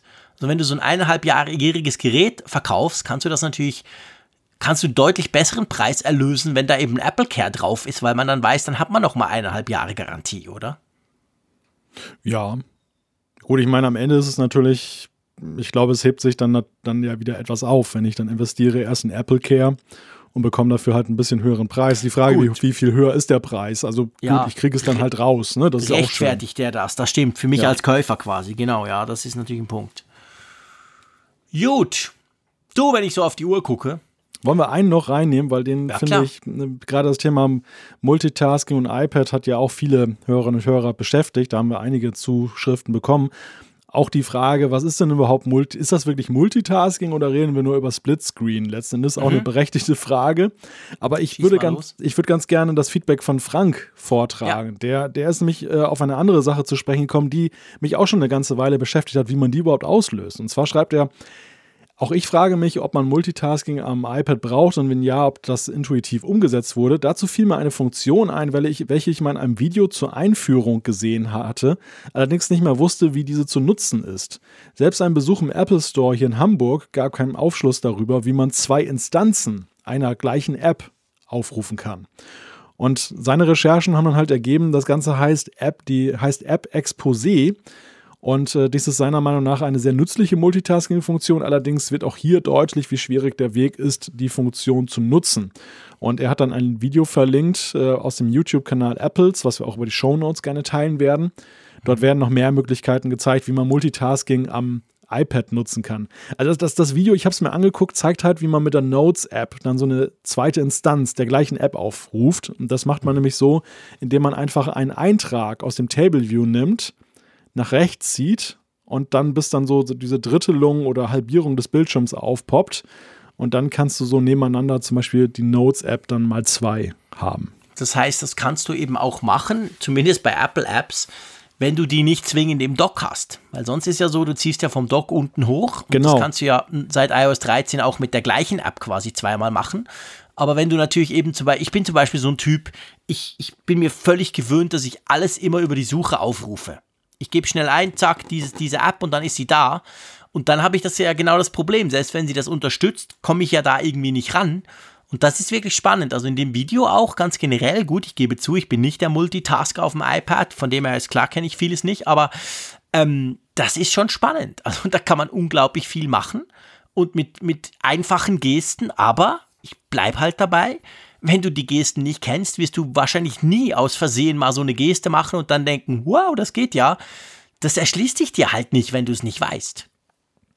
Ja, ich finde, Franks Zuschrift äh, unterstützt eigentlich schön die These, die wir aufgestellt haben, dass wenn du es erstmal weißt, dann kannst du sagen, ja, ist doch kinderleicht. Also es ist nicht wirklich so, dass es ein ganz kompliziertes Handling ist. Aber es ist nicht so, dass es sich von selber erschließt. Das zeigt seine Zuschrift eben auch, dass man eben per se darauf kommt, so und so geht das. Ja, ja, genau. Es ist einfach nicht, das ist einfach nicht, ähm, äh, es ist nicht intuitiv, aber ich sage natürlich ganz ehrlich auch, wie soll man das machen? Also eben, wie gesagt, ich bin ja ein Freund der Gesten. Beim, I, beim, beim, beim iPhone 10 habe ich das geliebt, dass man jetzt diese Gesten hat, statt diese, diesen, diesen Knopf und so. Aber ja, man muss es wissen und man muss sich irgendwie mal damit beschäftigen. Und es ist selten so, dass man einfach plötzlich drüber stolpert. Das ist definitiv so. Aber ich würde sagen, die Freunde der Gesten winken jetzt. ja, die Freunde der Gesten, natürlich, die winken definitiv, das sehe ich auch so. Und ähm, ich schlage vor, ich winke auch mal, ähm, dass wir diese Folge langsam beenden. Einverstanden? Ja. Es sind immer noch, es ist jetzt fast Mitternacht und es sind immer noch fast 100, die uns zuhören. Das ist schon erstaunlich, finde ich. So einen Mittwochabend, einfach so unter der Woche. Das ist cool. Aber wie gesagt, für euch da draußen, die ihr das als Podcast hört, ihr habt nichts verpasst. Im Gegenteil, ihr habt einfach ein bisschen zusätzliches Feedback noch bekommen in dieser Sendung. Aber ja, Malte, ich freue mich auf nächste Woche. Das ist dann sozusagen die erste Sendung nach vier Jahren, oder? Also nach dem vierjährigen Geburtstag, sagen wir es mal so. Ja, eine neue Zeitenrechnung. Eine neue Zeitenrechnung, genau. Also hören wir lieber aufrechnen, das kann nur schief gehen. Aber was wir sicher auch sagen können, ist, dass wir in einem Monat wieder eine Live-Folge machen. Ihr wisst, immer die erste Sendung des Monats, der erste Mittwoch des Monats ist der entsprechende Live-Mittwoch, wo wir das Ganze auch noch live streamen. Und ja, ich würde sagen, ähm, ich verabschiede mich. Tschüss aus Bern. Tschüss von der Nordsee.